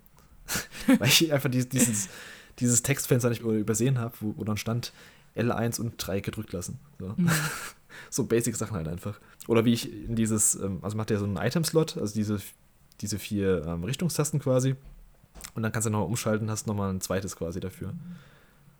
Und ich glaube, das hatte ich sogar im Discord gefragt, irgendjemand, wie man, wie man da rankommt. Also ja. wie man da Sachen reinlegt. Das wusste ich nicht. Das habe ich auch erst durch den Discord erfahren, dass es das überhaupt gibt. Also. Ja, das war bei mir auch so. Also jetzt so allgemein hatte ich keine Probleme, aber ich denke mal, das ist jetzt auch jetzt äh, geschuldet, dass ich jetzt einfach schon alles gespielt habe. Ich meine, mhm. wenn ich jetzt an Demon's Souls zurückdenke, vor zwölf Jahren, da ging es mir halt ganz genauso. Ich hatte keine Ahnung von irgendwas. Ich habe die Bossseelen konsumiert einfach, habe keine neuen Waffen geschmiedet. Ich wusste gar nicht, dass, dass man überhaupt die Waffen schmieden konnte und etc. Ich bin dann irgendwie durchs Spiel gekommen, als ich am Ende erfahren habe, dass man Waffen aufleveln muss und dass das deutlich wichtiger ist, als irgendwie ähm, Stärk äh, Stärke oder Geschicklichkeit zu skillen für den Schaden. Aber es hat dann irgendwie dann doch geklappt halt. Ne? Es war dann halt eine mhm. absolute Tortur, da irgendwie durchzukommen. Und ähm, ich, äh, Wissen ist dann halt ähm, die halbe Miete quasi, ne? Das ähm, der halbe Schwierigkeitsgrad. Und ja, also ich hatte jetzt keine Probleme bei Elden Ring, aber wie gesagt, ich bin da halt ähm, schon in Übung gewesen quasi. Ja, wie gesagt, sie sind auch, also sie haben sich verbessert von Spiel zu Spiel schon, aber es ist halt immer noch teilweise so unnötig kompliziert einfach. Also wo man denkt, ja, also hast du eben gesagt, die halbe Miete ist der Schwier vom Schwierigkeitsgrad ist, die Sachen zu verstehen. ja, also die haben da schon noch ein bisschen Nachholbedarf, finde ich. Es ist nichts, was irgendwie Gamebreaking ist, oder was mir irgendwie, was mir krass den Spaß genommen hätte, weil dann hätte ich das sicher nicht platiniert, das Spiel, aber es sind halt so Kleinigkeiten, die, die ein bisschen nerven. Es ist halt auch bescheuert, dass, dass du zuerst ähm, diese Summons findest, bevor du diese Glocke hast. Ja. Weil das irritiert halt nochmal zusätzlich, wenn du dann irgendwie liest, so kann beschworen werden, um dem Kampf zu helfen oder was auch immer. Und du weißt halt gar nicht wie. Und du denkst quasi, ich müsste das jetzt können, aber du kannst es halt nicht. Und das weißt du halt nicht. Das hm. sind halt so Sachen. Ja, das ist aber immer schon Teil der Philosophie, finde ich, dass das so ein, ähm, dieses Herausfinden. Du hast oft Sachen im Inventar, von denen du nicht weißt, was die können. Und das ist ähm, halt, ja, oder auch dieses Beschwören von Mitspielern, dieses, ähm, es ist immer Teil der Welt. Das ist auch Teil der FromSoft-Ideologie, äh, meiner Meinung nach. Wenn du dann jetzt einen Spieler beschwörst, ist das Teil deiner Story. Das ist jetzt nicht plus Gameplay, sondern dein Spieler setzt ein Siegel auf den Boden oder ruft dieses Siegel an und beschwört einen. Das wird dann Teil dieser Story quasi. Ne? Es, ist, es ist Kanon und es ist Lore, dass es da verschiedene Multiversen gibt quasi und du jemanden aus einer anderen Dimension zu dir holst. Und deswegen verankern die das so in, äh, intensiv in die Spielwelt. Alles, alles wird drin verankert quasi. Das, ist, das darf niemals nur wegen Gameplay vereinfacht werden, dass du einfach jemanden aus dem Menü Mitspieler raussuchst und den zu dir holst, sondern mhm. quasi dein Spieler muss dieses Siegel berühren, damit ein, ein anderer dir helfen kommt. Mhm. Und da bestehen die halt drauf, auch wenn das dann Umstände für den Spieler bedeuten. Ja, aber ich finde, man könnte es schon trotzdem ein bisschen einfacher gestalten. Also du hast ja dann trotzdem diese Dinge, die dich so ein bisschen rausreißen. Also wenn du jetzt zum Beispiel mit einem Freund spielen willst, dann musst du da so ein Passwort in irgendeine so Textbox eingeben. Das ist ja dann auch nicht gerade lore-freundlich. Weißt du, was ich Ja, meine? das ist, das ist ja kein Muss, ja genau. Das ist ja auch eher, ein- das ist ja schon tatsächlich ein, ein Zugeständnis für das einfachere Finden. Früher Mhm. ging das nicht bei den alten Spielen. Also, Echt nicht? aber, da, da, nee. da musst du dann zufällig dieses, äh, das Zeichen finden beim. Ja, Beim da ging auch nur dieselbe Level-Range, ging auch nur. Also Mhm. wenn du 10% über das Level des anderen hattest, glaube ich, dann ging, dann konntest du es schon nicht mehr sehen. Das musste es im selben Levelbereich sein, quasi. Also das, das haben sie schon deutlich, äh, ich sag mal, casual-freundlicher gemacht, als es damals war. Ja. Es sind halt so, ähm, so Details, die, auf die FromSoft besonders achtet. Zum Beispiel, wenn ihr ähm, der, beim Bosskampf von Renala zum Beispiel, da gibt es zum Beispiel keine Marika-Statue in der Nähe, die den Spieler wieder beleben kann. Einfach nur, weil äh, Renala ja einen Hass gegen Marika hat. Weil sie, weil ihr Mann sie deswegen verlassen hat, So. quasi. Und äh, deswegen gibt es dort keine Statue wie bei all, allen anderen Bossen, wo du dann schnell wiederbelebt werden kannst. Also Ah, okay. ja, das, das ist dann einfach denen wichtiger quasi, als dem Spieler irgendwie äh, das einfacher zu machen. Ja. Das ist. Also ja. Ja, also es ist halt einfach so die Vision quasi konsequent durchgezogen. Das ist natürlich auch. Ja, genau. Ist halt, musst halt durch den Sumpf gehen. Wenn, Ja. wenn der sagt, die, die Welt ist ein Sumpf, dann musst du durch den Sumpf gehen. Mit Gift.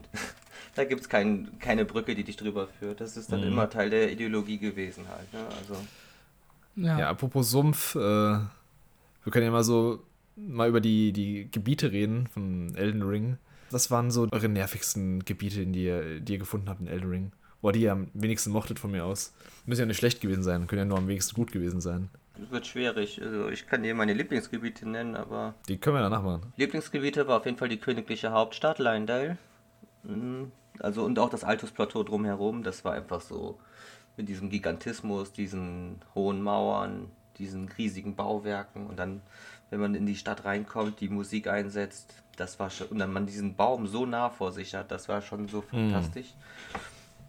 Caled fand ich auch sehr interessant halt. Also es ist quasi wirklich die Hölle auf Erden gewesen mit dem roten Himmel, dem Gift überall und eigentlich alles will dich dort töten.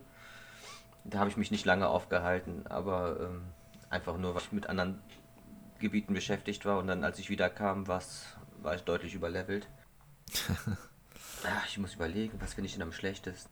Mochtest du diese Seuche, Seuchensumpf da, diesen Rot, was war, Rotfäule, wie hieß denn das Ja, nochmal? Lake of Rot, Scarlet Rot heißt. Ja, den Ja. fand ich, also, keine Ahnung, fandest du den gut? Ich bin ein bekennender Fan von Sumpfgebieten. Ich mochte, ähm, ich mochte vor allem bei Demon's Souls, äh, das hat mich damals überhaupt in diese, in diese Serie verlieben lassen, dieses, dieses Sumpfgebiet aus 5.2 Demon's Souls. Ähm, Als ich das im Original gespielt habe, dieses, das ist mir einfach nicht äh, in die Birne gegangen, dass, dass ähm, die Entwickler mich durch diesen Sumpf laufen lassen und dabei vergiften und verlangsamen und Gegner auf mich werfen und sagen, ja, jetzt mach das. Bei anderen Spielen, ich habe erstmal gedacht, ich habe den richtigen Weg nicht gefunden und ich muss jetzt irgendwie eine Brücke anheben oder Ja. äh, einen alternativen Weg finden. Aber nein, der Weg war, geh durch den Sumpf mit Gift und Gegnern. Und ähm, ja, also Lake of Rot fand ich jetzt auch nicht so schlimm. Ich hatte dann eine gute, eine gute Abwehr gegen, durch so eine Rüstung, so eine Pilzrüstung. Mhm. Und dann läuft man da halt drei, vier Mal durch und äh, heilt sich mit diesen Estus-Tränken bevor und ja, ich bin da eigentlich schnell durchgekommen. Das fand ich nicht so schlimm. Hast du den Boss besiegt auf dem See? Ja, mit ein paar Zaubern an den Kopf geworfen. Ich habe den irgendwann, geskippt. Äh, mich hat er nur genervt, weil ich ganz vergiftet wurde von diesem scheiß äh, Rot, äh, von der Rotfäule da. Also von, im Vergleich zu anderen Sümpfen von äh, FromSoft war der eigentlich noch recht harmlos, fand Ja, ich fand, ich fand den auch äh, ziemlich klein eigentlich. Also, das war ja quasi eigentlich nur so ein Becken. Und da bist du einmal drüber Ja. gegangen und danach ging es ja schon weiter. Also, ich fand es auch nicht so schlimm, aber ich fand halt, äh, ja, ich mag die, ich mag die Gebiete einfach nicht. Ja, das, es soll ja ein unangenehmes Gebiet sein. Also von daher macht alles richtig. Das kann ich dem nicht vorwerfen. Also vielleicht dieses Schneegebiet, wo man nichts sieht, dieses spezielle. Das hätte ich auch genannt, auf jeden Fall. Das war auch für mich das, das nervigste Areal. Ja, aber es soll ja auch nervig sein. Ja, Also von daher, aber äh, ich, das war mir irgendwie too much. Ich hätte mir dann zumindest gewünscht, dass, ähm, weiß ich nicht, dass wenn man dann irgendwie einen bestimmten Punkt erreicht, äh, dass der Schneesturm dann dauerhaft weg ist oder so. Aber irgendwie äh, hat mich das genervt, da dadurch zu manövrieren. Da waren dann noch immer diese, diese Blitzkugeln irgendwie, die mich immer gewone-shottet haben. Ich weiß nicht, habt ihr die mal gesehen? Mm, ja, ja. Also die haben mir richtig Damage gemacht, weil ich ähm, eher, wie gesagt, keine Intelligenz äh, geskillt hatte. Und ich glaube, Intelligenz hat auch bedingt, dass man mehr Magie-Schaden abwehren kann. Und generell hat mir halt sämtlicher Zauberschaden halt super viel Damage gemacht. Und, und diese Blitzkugeln, die waren für mich echt. Sobald ich die gesehen habe, war ich quasi tot. Also, und dann noch mit dem Schneesturm hat es dann nochmal extra ätzend gemacht. Also, das wäre auch so mein, meine Sache. Mit dem Schneesturm gab es auch eine ganz coole Passage. Ich weiß nicht, ob es im selben Gebiet war, aber als dann dieser Drache auftaucht auf einmal. Mhm. Das, war, das fand ich irgendwie mhm. ziemlich cool, wenn man dann einfach läuft und auf einmal so ein, so ein Drache vor dir hat. So ein, du hörst schon die Bossmusik, denkst du, okay, jetzt geht's ab. Ja, der war bei in dem anderen ähm, Schneeareal auf, auf so einer Eisfläche. Und, äh, ja, ja, genau, den meine ich. Genau, ja. Stimmt, das hat sich danach auch wieder verzogen, der, genau, der Nebel ja. quasi. Ja. Ähm, bei mir mal jetzt die nervigsten Areale, also wie gesagt, die, diese, diese, diese Sumpf da. Dann die Dungeons mit den Höllenwanzen fand ich jetzt auch nicht so geil. Also ich fand die so mal ganz nett, aber irgendwie, ich bin halt so oft gestorben, als dass die mir wirklich Spaß gemacht haben. Wel welches meintest du jetzt? Die, diese, diese Höllenwalzen, die dich verfolgen. In, in, hab ich, in so, ja. Ich habe ich ja, hab keinen kein einzigen davon gemacht, was mich zu sehr angekotzt hat. Ja, ich fand die ganz, also die haben auch alle so einen kleinen anderen Kniff gehabt, also alles hat sich so ein bisschen weiterentwickelt, es waren immer die gleichen Dinge. Beim einen musste ich auf den einen dann von oben drauf hüpfen, was ich ganz cool fand. Und bis auf dem Geritten dann quasi, das war irgendwie ganz lustig. Aber die haben mich zu oft gekillt und es war halt, one, also es war One-Shot. Ich, ich mag keine Sachen, wo du halt One-Shot bist, egal bei was. Und äh, ich weiß nicht, ob du irgendwie so viel Health haben kannst, dass du die aushältst, aber ich war immer direkt One-Shot. Aber man kann die zerstören wohl. Echt? Ja. Ich habe nur gesehen, dass, dass es so eine Kriegsasche gibt, mit der man sich so unter die drunter, also wenn die auf dich zugefahren kommen, kannst du dich quasi unter die drunter ducken. Das war auch ganz cool. Aber die habe ich leider nicht gehabt. Ich hatte, bei mir ist eins kaputt gegangen, da hatte ich ähm, auch diese komischen Frösche, im, in, in, äh, die diesen Todesnebel versprühen. Und ich, ähm, der hat ihn dann versprüht und der hat ihn dann tatsächlich auf die Strecke von diesem Ding versprüht gehabt und äh, anscheinend hatte der wohl eine Leiste dagegen und dann ist der irgendwann einfach explodiert. Und also das Ding hat auch eine Rüstung hinterlassen. Also es ist, war jetzt kein Bug oder so. Ja, okay. Äh, ich hätte noch als nerviges Gebiet, zumindest am Anfang halt, wie gesagt, hast du vorhin gesagt, Dennis, diese, war es eine Kristallhülle mit den, mit den Krebsen da, die, die man durch die Truhe reinkommt, durch die Teleporttruhe, die einen mit ihren Fäden ja. anspucken und quasi, also die, die verfolgen einen ja, da kann man ja gar nicht ausweichen, wenn man nichts ja. zwischendrin hat. Die haben mich, also die haben mich, als zum ersten Mal da war, die, die hat mich echt fertig gemacht. Und so später ein schönes Gefühl, wenn man so mit Level 80 plus nochmal reingeht, den die dann einfach fertig macht. Ich finde aber, ich finde aber, die waren nervig, aber auf so eine positive Art. Also die waren halt nervig, weil du ja nicht damit zurechtgekommen bist. Also ich, mir ging es genauso. Ich hatte da auch total mhm. Panik, als ich da drin war. Aber ja, ich weiß nicht, der Unterschied zu dem Schneeareal ist halt für mich, dass bei dem Schneeareal die Schwierigkeit eigentlich nur so ein Nervfaktor war, dass du halt nichts mhm. siehst. Und bei diesen, bei diesen Krebs-Schrimpsviechern, das war ja dafür designt, dass du da halt, äh, dass du da als, als Low-Level reinkommst und dann halt erstmal panisch irgendwie wegrennst. Also, weiß ich, da war mhm. irgendwie das, das Gameplay, was dahinter steckte, war da für mich irgendwie angenehmer. Ja, ich glaube, ich kann einfach diese ähm, Headshot-Viecher nicht leiden. Auch die der, im Untergrund, diese, hast du ja vorhin gesagt schon, diese, diese ähm, Minotauren-Typen, die einem die ganze Zeit mhm. headshotten. Ich kann diese Viecher einfach nicht leiden, die einen die ganze Zeit so fast fertig machen aus dem Nichts. ähm, wir können ja mal zu den zu unseren liebsten Arealen kommen. Was, was fällt denn dir da ein? Dennis, du hast eben schon gesagt, Lionel oder Lionel? Ich weiß gar nicht, wie es ausgesprochen ja, wird. Die, die Hauptstadt. Ja, ich nenne es einfach Lionel, ich weiß nicht, ob es ja. richtig ist. Ja, die wäre die wär auch bei mir ähm, ganz weit oben. Vor allem, ich, ich war zum ersten Mal da durch so eine Teleportruhe. Hast du die auch gefunden? In, also unter Limgrave war irgendwo so eine Teleportruhe. Ja, genau. Die, äh, die südlich ist. Ganz genau. südlich auf der Karte, ja das war auch so ein What the fuck-Moment, weil man kommt da so rein und auf einmal ist man in dieser, mitten in dieser Hauptstadt und dann sieht man schon diesen riesigen, versteinerten Drachen. Ja, und genau. diesen Speer. Das, das, ist schon mal so ein kleiner äh, Teaser sozusagen. Ja. ja, da haben wir auch gleich gemerkt, ja. das, das ist auf jeden Fall Endgame hier. Ähm, ja, was hast du noch sonst? Altus Plateau fand ich, wie gesagt, also auch das Drumherum der Hauptstadt hat mir sehr gut gefallen, dieser Gigantismus mm. davon. Und, ja, dieses ähm, Tor, gell? Das war auch ein cooler Weg rein. Also wie, wie lang die Treppe einfach ist. Ja, und ach, ja, die Musik, die da im Hintergrund dazu noch spielt, ich finde die, die sehr, äh, sehr passend. Hm. Caleb fand ich jetzt halt vom Design spannend. Ähm, so ne? Limgrave war jetzt quasi tatsächlich schon fast ein bisschen äh, ja, das typische Wald-Wiesengebiet. Mhm. Ja. Ist natürlich auch ein ideales Tutorial-Gebiet. Und auch die, das Seengebiet hat mir sehr gut gefallen, weil da habe ich auch eine große Zeit verbracht. Da waren auch interessante Gegner gewesen, diese, diese kleinen diese kleinen Wichtelmännchen, die so plötzlich aus dem Gebü Gebüsch springen und dann mit Nebel und dann. das war super auch. Da war eine echte, echte Überraschung, die da beim ersten Mal von denen überfallen zu werden quasi. Ja. Und dann, ja, so von der Atmosphäre. Also ich ich kann mich nicht entscheiden, ich finde das alles super gut. Also ich, mich hat wirklich kein Gebiet genervt oder und es ist nicht so, dass ich jetzt nicht nur, sage ich zu anderen FromSoft-Spielen schon, es ist Gebiete, die mich nerven. Also bei Dark Souls mhm. 3 finde ich unheimlich viele Gebiete sehr nervig und will dann schnell durch und auch bei den anderen Titeln ist das so, aber hier ist für mich immer irgendwie die richtige Waage getroffen worden. Also das ist nie, dass es zu extrem war. Ich weiß nicht, hast, hast du Dark Souls 1 gespielt? Erinnerst du dich an Anno Londo? Mhm. Ja. Da gibt es diese eine Stelle, wo du über diese Dachzinnen ja. laufen musst und da diese drei Bogenschützen Boah, sind. Also so, so, ein, so ein Bullshit gibt es ja da zum Beispiel bei Elden Ring nicht. Oder ja. du hast zumindest wahrscheinlich eine Alternative, die du gehen kannst. Und ähm, ja, ja von stimmt. daher. Ja, Robert, welche fandest du am besten? Welche Gebiete? Welche sind dir so in Erinnerung geblieben?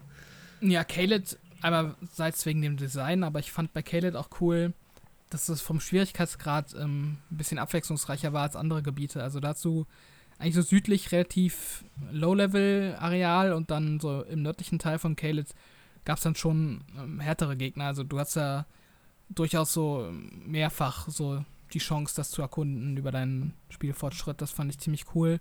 Ja. Und ansonsten, ja, ich fand auch die Hauptstadt cool optisch auf jeden Fall. Ich fand Farum Azula auch cool. Das hat mich an an den einen Planeten von Outer Wilds ziemlich erinnert, äh, Dennis, äh, mit den Wirbelstürmen.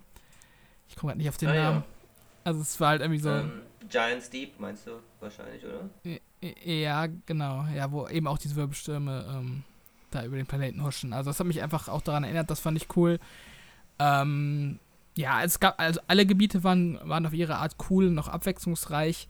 Ich glaube so. Ach, den Entschuldigung, ich wollte noch den Harligbaum reinwerfen, den habe ich jetzt wieder vergessen. Also der war optisch sehr, sehr gut. Harligbaum auf jeden Fall auch. Ich glaube, mhm. wenn ich jetzt ein Gebiet hätte, wo ich insgesamt am wenigsten Zeit verbracht habe, wäre es dann doch dieser Mountaintop of the Giants.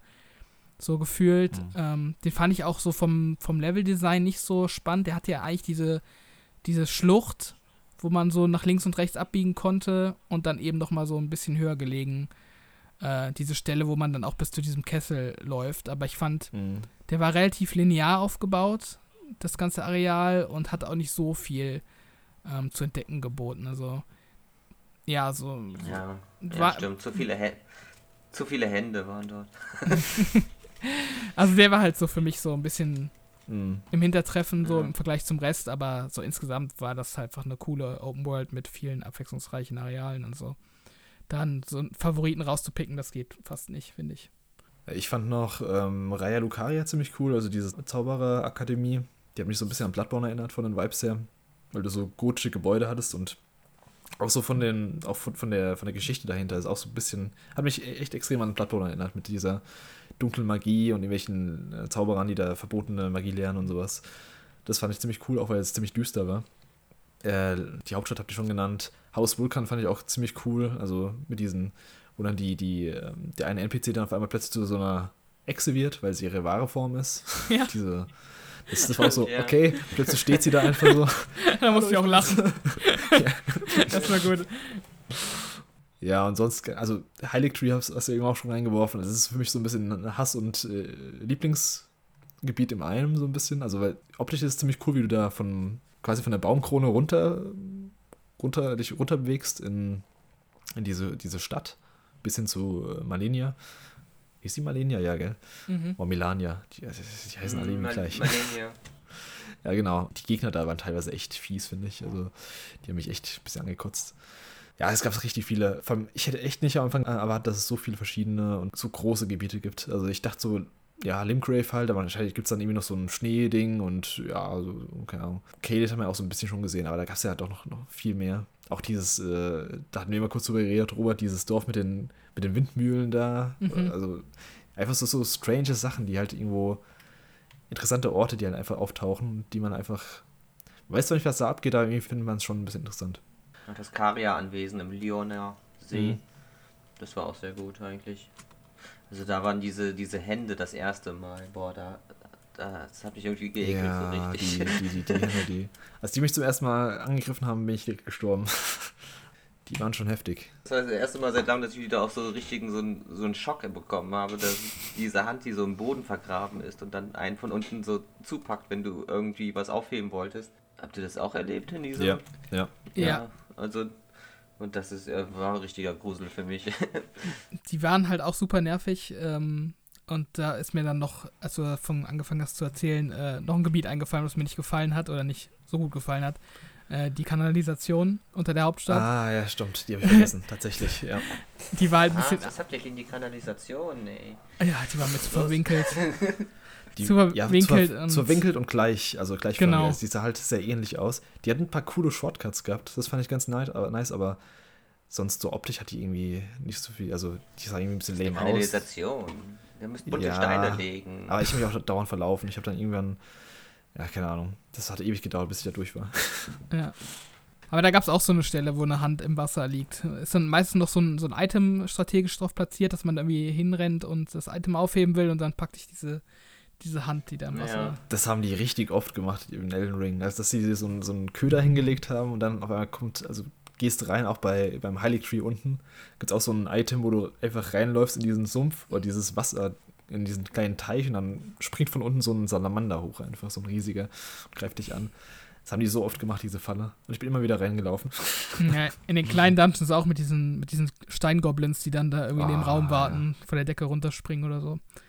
Ja, alles will einen töten in dem Spiel. Ähm, da können wir von, von den Arealen jetzt mal zu den Bossen rübergehen. Was waren da so eure. Ja, fragen wir auf, mit den, mit den, erstmal mit den nervigsten Bossen, oder den schwächeren Bossen.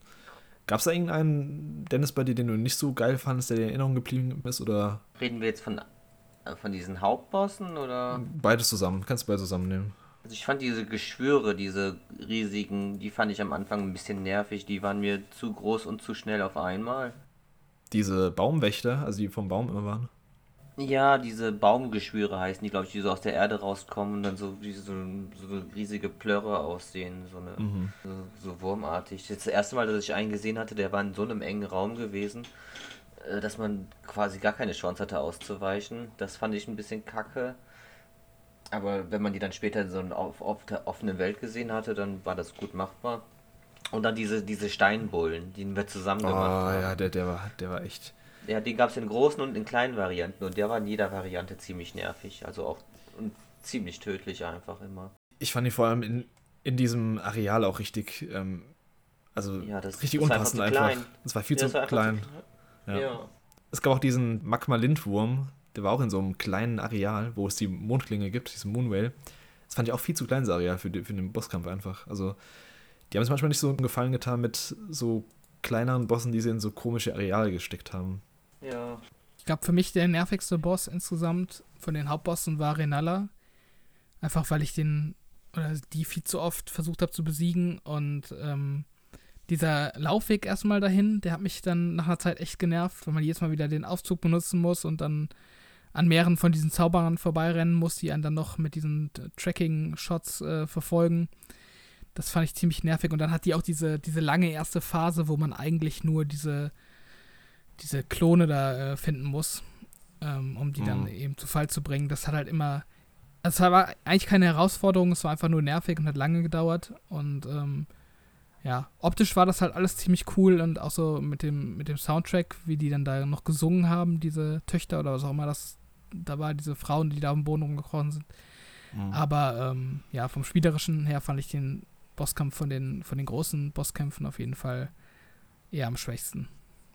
Ja, diese erste Phase, die habe ich eigentlich immer relativ schnell gemacht. Ich glaube, ich habe den zweimal runtergeholt und eigentlich schon direkt danach kam die zweite Phase bei mir. So viel Damage habe ich den gemacht.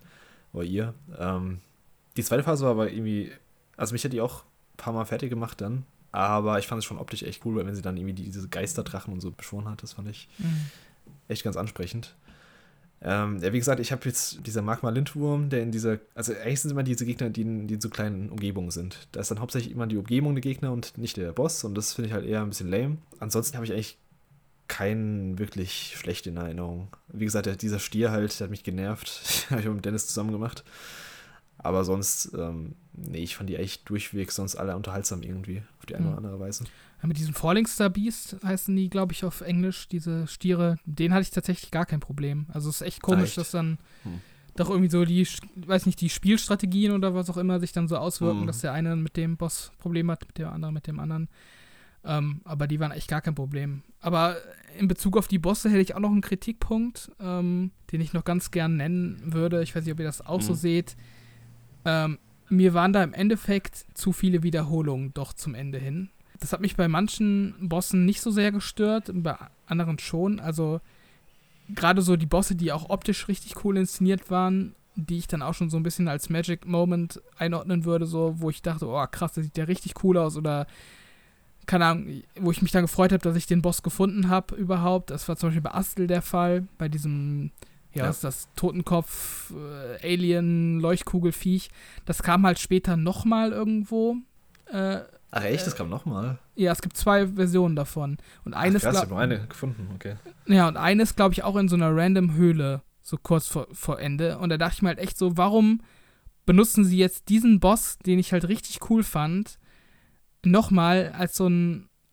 Einfach als so ein Mini-Dungeon-Endgegner. Also, ich finde, das hat dann oft so diese, diese Magic Moments so ein bisschen untergraben. Oder anderes Beispiel, was, wo es mir dann auch aufgefallen ist, das war bei diesem Elch den man in der Unter Unterwelt ah, ja, okay. ähm, durch das Anzünden der Fackeln halt findet.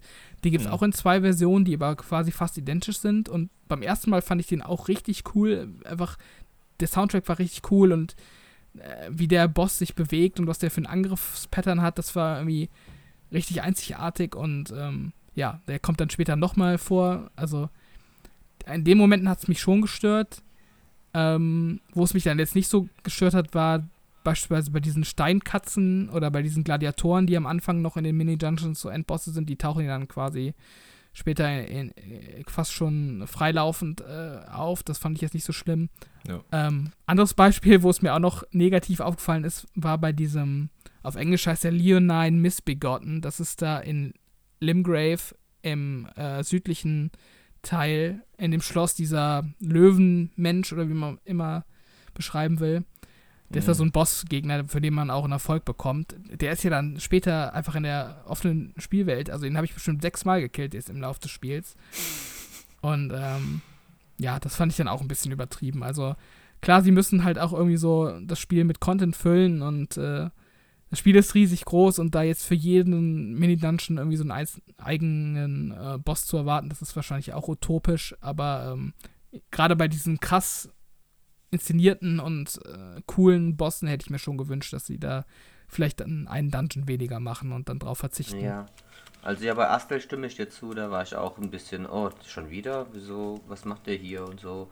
Aber es ist bei FromSoft auch typisch halt, dass die äh, Gegner, die am Anfang Bossgegner sind, später als normale Gegner auftauchen. Das ist schon seit Demon's Souls der Fall oder spätestens seit Dark Souls, dass das so gerne im späteren Spiel nochmal ist hier, schau mal, wie stark du. Demon's Souls geht's auch. Demon's Souls, äh, der erste Boss, sage ich nur, dieses mit den, mit den kleinen Flügeln, den sieht man ja, ah, im, ja, im genau, Wochengebiet auch wieder. Ja, stimmt, genau. Und bei Dark Souls ist dieser, ähm, ist das dieser ähm, Ziegenmensch da, dieser Ziegendämon. Der taucht dann später als normaler Gegner mhm. auf und dann zeigen die dir damit, wie stark du quasi geworden bist, dass du den jetzt so easy peasy in der offenen Welt platt machst und vorher war das ein Boss gewesen. Aber es ist klar, dass das hier bei Elden Ring eine Budgetsache ist und auch einfach eine Zeitsache. Mhm. Ist halt ein bisschen schade. Gra also gerade bei den größeren Gegnern, wie du jetzt gesagt hast, mit Astel fand ich jetzt, okay, der hätte ja ruhig ein, äh, einzigartig bleiben können. Ja, weil der auch so der Abschluss von so einer langen Questreihe ist, mhm. wo du halt richtig viele Schritte quasi machst, um da hinzukommen. Und dann denkst du ja so, okay, was habe ich jetzt hier für ein Viech gefunden? Das ist ja nochmal vom Design her auch was komplett anderes als alles, was ich bisher gesehen habe. Und dann, bei mir waren es dann wirklich nur so ein paar Stunden später, treffe ich den dann in so einer anderen Höhle mit anderem Namen irgendwie nochmal. Und dann dachte ich mir so, okay, also wofür habe ich mir denn vorher die, Na die Arbeit gemacht? Also. Da bin ich, da bin ich ja echt froh, dass ich den nicht gefunden habe zum zweiten Mal. Also, obwohl ich so krass erkundet habe, eigentlich alles. Ja, das hätte mich auch ein bisschen in den Moment äh, genommen dann. Also bei dem Elch ist mir auch aufgefallen, da haben sie quasi sogar das, das Areal dann kopiert. Also das fand mhm. ich auch ein bisschen komisch. Ansonsten hatte ich damit eigentlich gar keine großen Probleme, weil die ja meistens die Bosse dann in andere Areale gesteckt haben und andere Umgebungen. Also, dass man dann die immerhin so anders bekämpft hat. Oder eine Kleinigkeit bei denen verändert hat. Zum Beispiel dieser Magma-Lindwurm, den gibt es ja dann oben, bevor man zu dem, zum Altus-Plateau kommt, in dieser größeren Variante nochmal, mit der zweiten mhm. Form. Oder diesen ähm, Baumritter gibt es ja auch vor, äh, vor ähm, Leindl, Leindl. Der hat ja auch nochmal so eine, so eine ja, so ein größerer davon, der hat irgendwie noch so Magie und sowas kann er einsetzen. Ich weiß gar nicht, wie der hieß. Die so gibt verschiedenen Varianten, so ja, genau. insgesamt viermal oder so. Ja, das hat mich dann irgendwie gar nicht so krass gestört. Ähm, wie gesagt, das mit dem Elch hat mich aber, das ist mir aufgefallen. Aber klar, irgendwie bei so einer großen Open World, vielleicht, ähm, weiß nicht. Die wollen es natürlich auch so machen. Ich weiß halt nicht, ob die davon ausgehen, dass jeder alles spielt, dass man dann so jeden trifft oder ob sie davon ausgegangen sind, halt der normale Spieler trifft dann halt wahrscheinlicher jeden Boss dann wieder. Also wenn man den halt öfter einsetzt, keine Ahnung, wie da die Gedankengänge waren. Ich denke mal, die wollen ja auch, dass Astel gesehen wird. Also die wollen schon, dass es eine Chance gibt, ihn auch so zu sehen, aber unabhängig von der Storyline vielleicht. Ich meine, der ist jetzt beim zweiten Mal nicht auf dem Präsentierteller. Man muss ihn ja immer noch äh, die Höhle finden und äh, dann die Höhle machen auch. Mhm. Es ist auch in einem optionalen Gebiet, das man erstmal freischalten muss. Sozusagen ist der dann auch ein zweites, beim zweiten Mal sehr gut versteckt gewesen. Ja, keine Ahnung, warum es das jetzt sein musste. Gibt bestimmt eine Lore-Erklärung, warum der, der, da das zweite Mal drin war. Aber es gibt schon auch eine Lore-Erklärung, wieso es Margit, Morgoth, Margot und äh, sowas gibt. Margit ähm, ist Morgoth. Ist ja, ja, die sehen aber, ah, die haben ein bisschen andere Moves dann gehabt, irgendwie teilweise auch. Also ja, naja. aber das ist, das, du hast ihn auch vor der ähm, vor den Toren der Stadt gesehen, ja, genau. oder? Ja, da, da siehst du geredet, ja. Da, da, siehst du, wenn du vorher aufpasst, siehst du, wie die da erstmal normaler Mensch steht, der dann in diesen Margit verwandelt Ach, wird, echt? quasi. Okay. Na, das, das ist mir cool, ja, so ein Detail. Also er bleibt dann quasi in der Hauptstadt und äh, übernimmt andere Menschen und äh, ja, so, so verstehe ich das zumindest, dass er mhm. dann die, die Befleckten schon vorher aufhalten will, bevor die zur Hauptstadt kommen. Er will die quasi schon töten, bevor sie stark genug werden. Mm, okay. Ja, wir können ja mal zu den, zu den unseren Lieblingsbossen kommen, weil ich finde, da gibt es schon einige. Ähm, Dennis, kannst du irgendwie anfangen. Was, welchen fandest du am erinnerungswürdigsten oder am, coolsten oder am herausforderndsten oder whatever? Also, wenn ich jetzt einen auf Platz 1 setzen muss, dann sage ich jetzt mal spontan den Feuerriesen. Den fand ich mm. klasse gemacht. Ja. Der war irgendwie was Spezielles, finde ich. Das war so ein richtiger äh, Titanenkampf hier mit so einem gigantischen Riesen, der auch ähm, der auch nicht einfach nur an einer Plattform steht und sich auf die Finger und auf die Augen schlagen lässt, sondern der rollt da rum und äh, wirft mit Steinen und also es war, ich fand das einen richtig krassen Kampf irgendwie. Ähm, auch ein Pferdekampf sogar ja. tatsächlich. Hauptsächlich ja. würde ich sagen. Ich glaube, man kann ihn auch zu Fuß besiegen, aber es wird wahrscheinlich deutlich schwieriger sein. Ja, ja, ich finde den auch ziemlich, ziemlich cool. Also vor allem, weil das Gebiet auch ziemlich groß war, dass man dann schön mit dem Pferd außen ja. rumreiten kann mhm. und so die Beine attackieren kann. Das fand ich auch ganz ja, nice. Dann, wenn er in der zweiten Phase sein Bein abreißt, das verbrennt und dann dieses ekelhafte Gesicht auf seinem Bauch auftaucht. Ja. Mit dem hatten ja auch ein bisschen Probleme am Anfang. Also ich habe den nicht direkt, also ich habe den schon ein paar Mal versucht. Also als ich dann gelegt habe, war er relativ einfach. Ich fand die zweite Phase jetzt nicht so schwer, aber in der ersten Phase habe ich ein paar Mal ja, getroffen. Halt eine hohe Reichweite gehabt. Ja, aber er hat auch richtig coole Attacken gehabt. Also diese, diese Lawine, die er auf einen schleudert zum Beispiel, das sah schon richtig cool aus. Ja. Er hatte da die Schwachstelle an einem Bein, glaube ich. Nur, ich glaube nur das linke Bein, dass, dass er halt auch nachher verbrennt war, die Schwachstelle erstmal. Mm, okay. Und da, was ich auch nicht gewusst habe, weil ich halt mit Magie gespielt habe, aber die zweite Schwachstelle, wenn er dann halt auf den Boden kriecht, da, ich glaube, eine seiner Hände wäre auch so äh, verletzt gewesen, die muss man dann anvisieren. Nicht das Auge, wie man zuerst denkt. ja, okay. Ja, das wusste ich auch erst im Nachhinein. Ansonsten fand ich Morgoth auch ziemlich cool eigentlich. Hm. Und, äh, ach nee, das, der Feuerriese war so vom Kampf her der beste, aber vom, vom, vom Style war einfach der Endkampf hier mit äh, Radagon und dem Elden Beast. Das war natürlich die beste Combo. Also jetzt einfach so, einfach so äh, vom Hype-Faktor her, wenn mhm. du da jetzt reinkamst und dann da ist er endlich aus dem Trailer, den du vor 2019 gesehen hast und die Musik aus dem Titelscreen spielt ein und äh, der hebt seinen Hammer in den Himmel und ja, ich finde es schon geil, dass das wirklich der Typ ist, den, den man halt quasi als allererstes, nicht als allererstes im Trailer sieht, aber man hört ja am Anfang diese, diese Schmiedeklänge und das ist ja quasi der, der End Endboss. Das ist ja der, wie heißt der nochmal? Radagon. Radagon, Marika. genau. Ja. Äh, Radagon ist Marika, glaube ich. Ist jetzt so der Konsens, wie sie das zusammengesetzt haben. Also es ist eine und dieselbe Person. Mit zwei, zwei Persönlichkeiten in einem Körper. Mhm.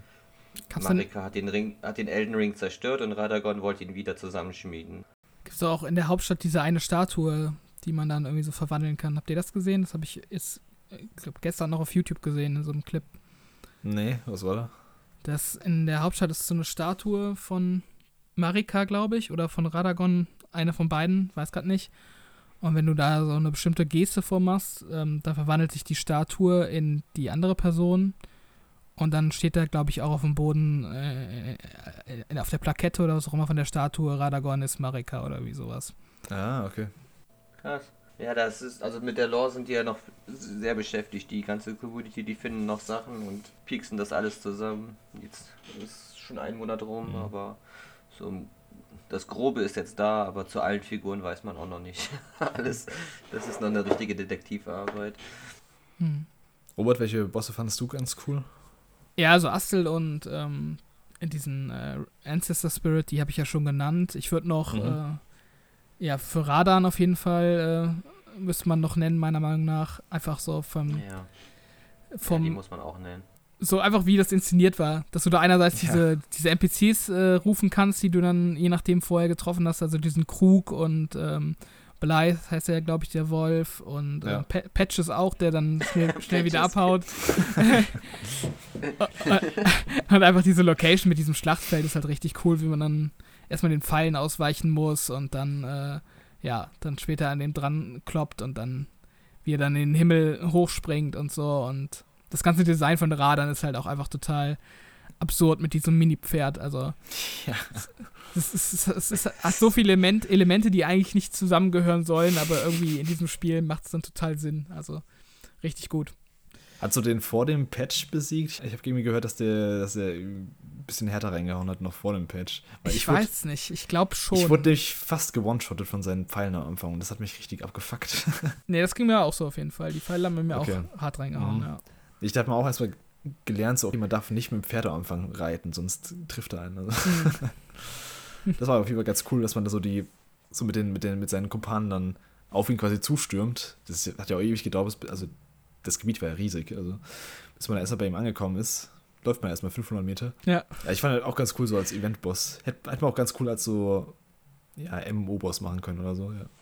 Diesen einen, ähm, ich glaube, Dragonlord Platio Dax oder so heißt der. Das mm. ist auch mm. einer von den optionalen Bossen, dieser zweiköpfige Drache in dieser Arena. Ja. Ach ja, den, der den, war auch super. Den fand ich auch richtig cool. Das war sogar mein Favorite-Boss. Also ich fand den echt richtig geil inszeniert und die Arena war richtig cool. Und ja. wie man da hinkommt, so komplett random sich in diese, in diese Asche reinlegt. ja. Und dann, dann steht man da vor diesem zweiköpfigen riesen Donnergott quasi und allein die, die, wie er da angeflogen kam, das war so mega geil inszeniert. Ja, den habe ich aber auch nur mit Guide gefunden dann. Ja, ich auch. Trophäen. Ähm, was ich noch ganz cool fand, war, ja, Radan haben wir schon genannt, den Folgegant haben wir auch schon genannt so vom Aussehen und von den Moves her fand ich Malenia und Malikes noch ziemlich cool. Mhm. Die waren beide so ziemlich aggressiv und haben so rumgetänzelt. Das fand ich echt äh, also visuell ganz cool.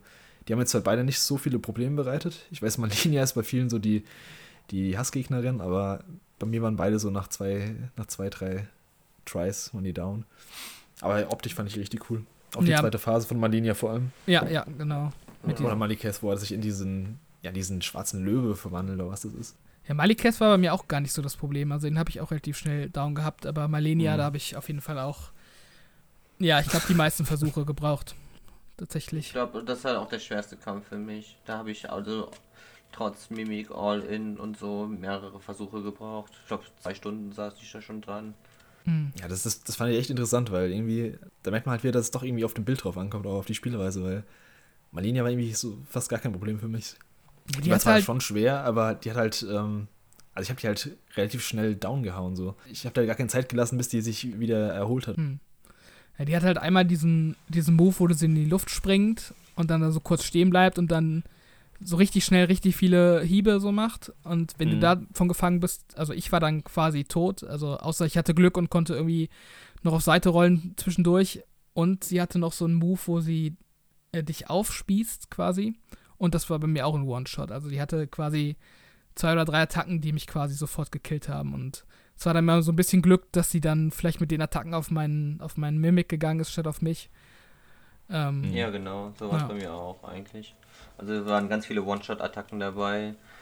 Und ähm, wenn er auch den Mimik angegriffen hat, hat sie sich ja wieder geheilt dann quasi. Mhm, und ja. äh, war dann schon so ein äh, das war Glück, dass mein, mein Mimik überhaupt in die zweite Phase gekommen ist und dann konnten wir da, während sie das erste Mal die Blume macht, ordentlich viel Schaden machen, dass sie schon auf halb runter war und dann hatte sie bei einem erfolgreichen Versuch diese Attacke nochmal relativ schnell gemacht, nach mhm. kurzer Zeit. Und ja, dann ist sie quasi auch so ein bisschen mit Glück gestorben. Ich, also, den Kampf gelernt habe ich nicht.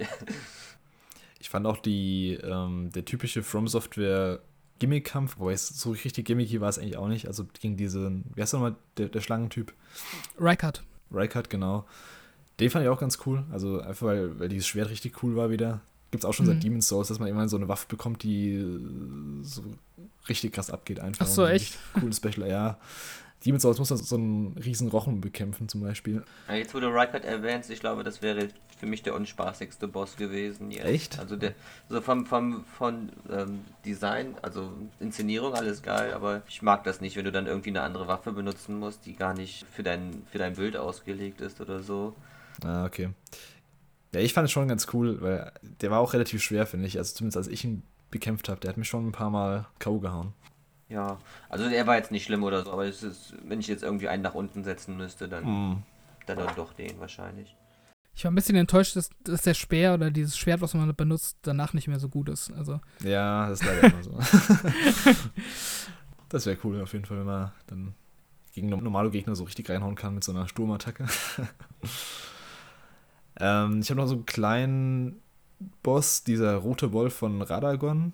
Den, mhm. Der kommt irgendwann auch als normaler Gegner vor, was ich dann irgendwie ein bisschen lame fand, aber mhm. den fand ich auch ganz cool. Der, der hat mich so ein bisschen an den, den Wolf von ja, Dark Souls erinnert. Weiß gar nicht, wie der heißt, ja. mit dem Schwert. Sif. Nur ein Sif. bisschen, ja genau, nur ein bisschen schneller und äh, wendiger noch. Der habe ich zwar relativ schnell auch besiegt gehabt, also ich habe da, ich glaube, einen Try nur gebraucht, aber ich fand den halt so als, so optisch ganz cool. Wie, wie viele Versuche habt ihr bei der Schnecke gebraucht, die unsichtbar ist? Äh, ach so, das war so ein Miniboss, gell? Ja. Oh, also ich habe zwei Versuche gebraucht. Beim ersten habe ich ganz diesen, der hat ja diesen, diesen super starken Dämon da gesammelt, ja. der einfach richtig reingehauen hat. Hab den irgendwie so zweimal so richtig, also ich habe den ja quasi gekillt und dann kam er wieder und ich dachte so, what? das kann irgendwie nicht sein. Und dann, ich glaube, im dritten Versuch oder so habe ich die irgendwie kaputt gemacht. Da habe ich gemerkt, ah, fuck, das ist so ein, ja, das gab es auch schon mal bei Bloodborne, also da holen sie auch ihre ja. alten Tricks wieder vor. Ich wurde aber in dieses Dungeon unheimlich oft beschworen. Da habe ich mal eine Zeit lang ein bisschen Multiplayer gemacht. Und äh, das, also du kannst dich ja für mehrere quasi Dungeons anmelden, wenn du dich äh, beschwören lässt. Mhm. Und ich wurde eigentlich, glaube sechs, sieben, acht Mal hintereinander in dieses Dungeon beschworen und irgendwie hatte jeder dann Probleme, entweder den Weg zu finden oder, oder wie, wie der Boss funktioniert. Also das war dann, äh, mhm. das war eine Sache, wo die Leute oft beschworen haben irgendwie. Weil das ganze Dungeon war ja so mit Illusionen aufgebaut. Ja, ja. Ja, aber ich glaube, den Boss habe ich beim ersten oder zweiten Versuch, also, also dass das nicht der Hauptgegner war, das siehst du ja dann eigentlich quasi, wenn die Energieleiste nicht weggeht da unten. Ne? Das, das hat der äh, FromSoft schon mal in anderen Spielen gemacht, deswegen war das dann wieder offensichtlich, dass irgendwie noch ein sichtbarer Gegner da im Raum ist. Mhm. Auch ein, ein, Boss, mit dem ich ziemlich Probleme hatte, war, ich glaube auf Englisch heißt der Wormface. Der ist auf dem Atlas-Plateau äh, im Wald. Das ist so ein das sind diese komischen Viecher, die äh, ja so Wurmgesichter haben, quasi, die auch so ein, so ein Special haben, ähm, wo sie einem ah, so neg ja. negativen Status geben, wo man dann, glaube ich, sofort stirbt, wenn man die Leiste voll hat. Die haben mich so ein bisschen an die, ähm, an dieses Viech aus Little Nightmares erinnert, wenn das so zur, weißt du, weißt du, was ich meine? Diese Six, wenn die diese Melodie hört und dann zu diesem Monster wird. Die hatten auch so einen gelben Mantel oder sowas. Ja, ja die hatten so, ja, mich hat das irgendwie an Chihiros Reise ins Zauberland da. Nee, nicht an, an Prinzessin Mononoke, meine ich, an diesen Fluch, den er da hat. Mm. Das war vom Design irgendwie ähnlich. Ähm, aber da bin ich halt auch ein paar Mal gestorben, aber ich fand das irgendwie auch ziemlich cool, dann diese Gegner da im Wald zu finden und dass da eine, ein Riesenviech, was dann, äh, was dann so ein eigener Bossfight war, den fand ich noch ziemlich cool. Das kam, glaube ich, auch dann gar nicht mehr vor, irgendwie an einer anderen Stelle im Spiel. Ja.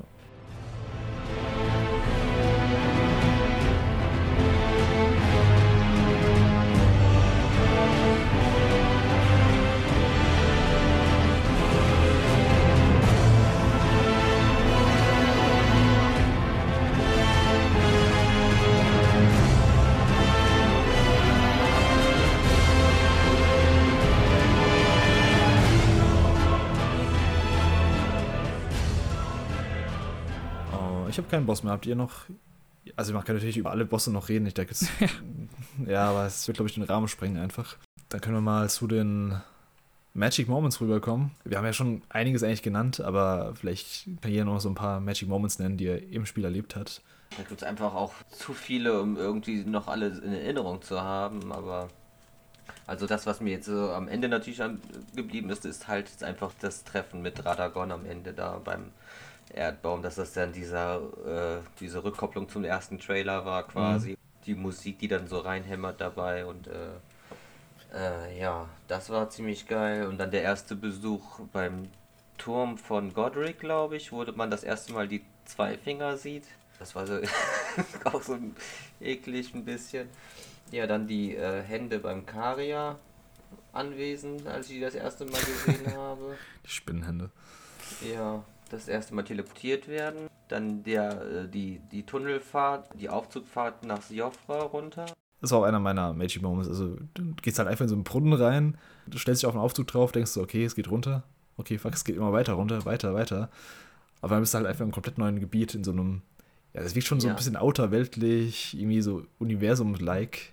Das war auch so, what, okay, haben die jetzt noch eine komplette Unterwelt gebaut oder was? Crazy. Ja. Das war Wahnsinn, ja. Ja, das erste Mal Radan zu sehen, war auch ziemlich geil. Also mhm. da eigentlich kommt man rein und wird direkt von dem Bogen abgeschossen. also das erste trifft dann ein paar Sekunden.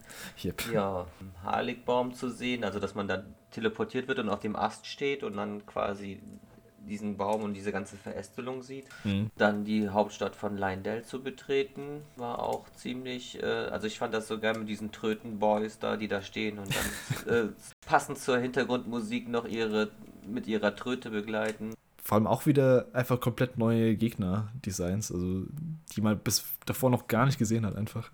Ja, genau, das ist, äh, die Gegnervielfalt ist ja generell so riesengroß auch. Ja. Ja, ich fand dann auch, ähm, ja, den Feuerriesen an sich und dann auch der Weg durch die Berge hindurch. Ich fand das einfach so dieses, das war jetzt eine Endgame-Reise nach dem, äh, der letzte Abschnitt, jetzt den Berg besteigen, mhm. geradeaus die Kette hoch und sowas.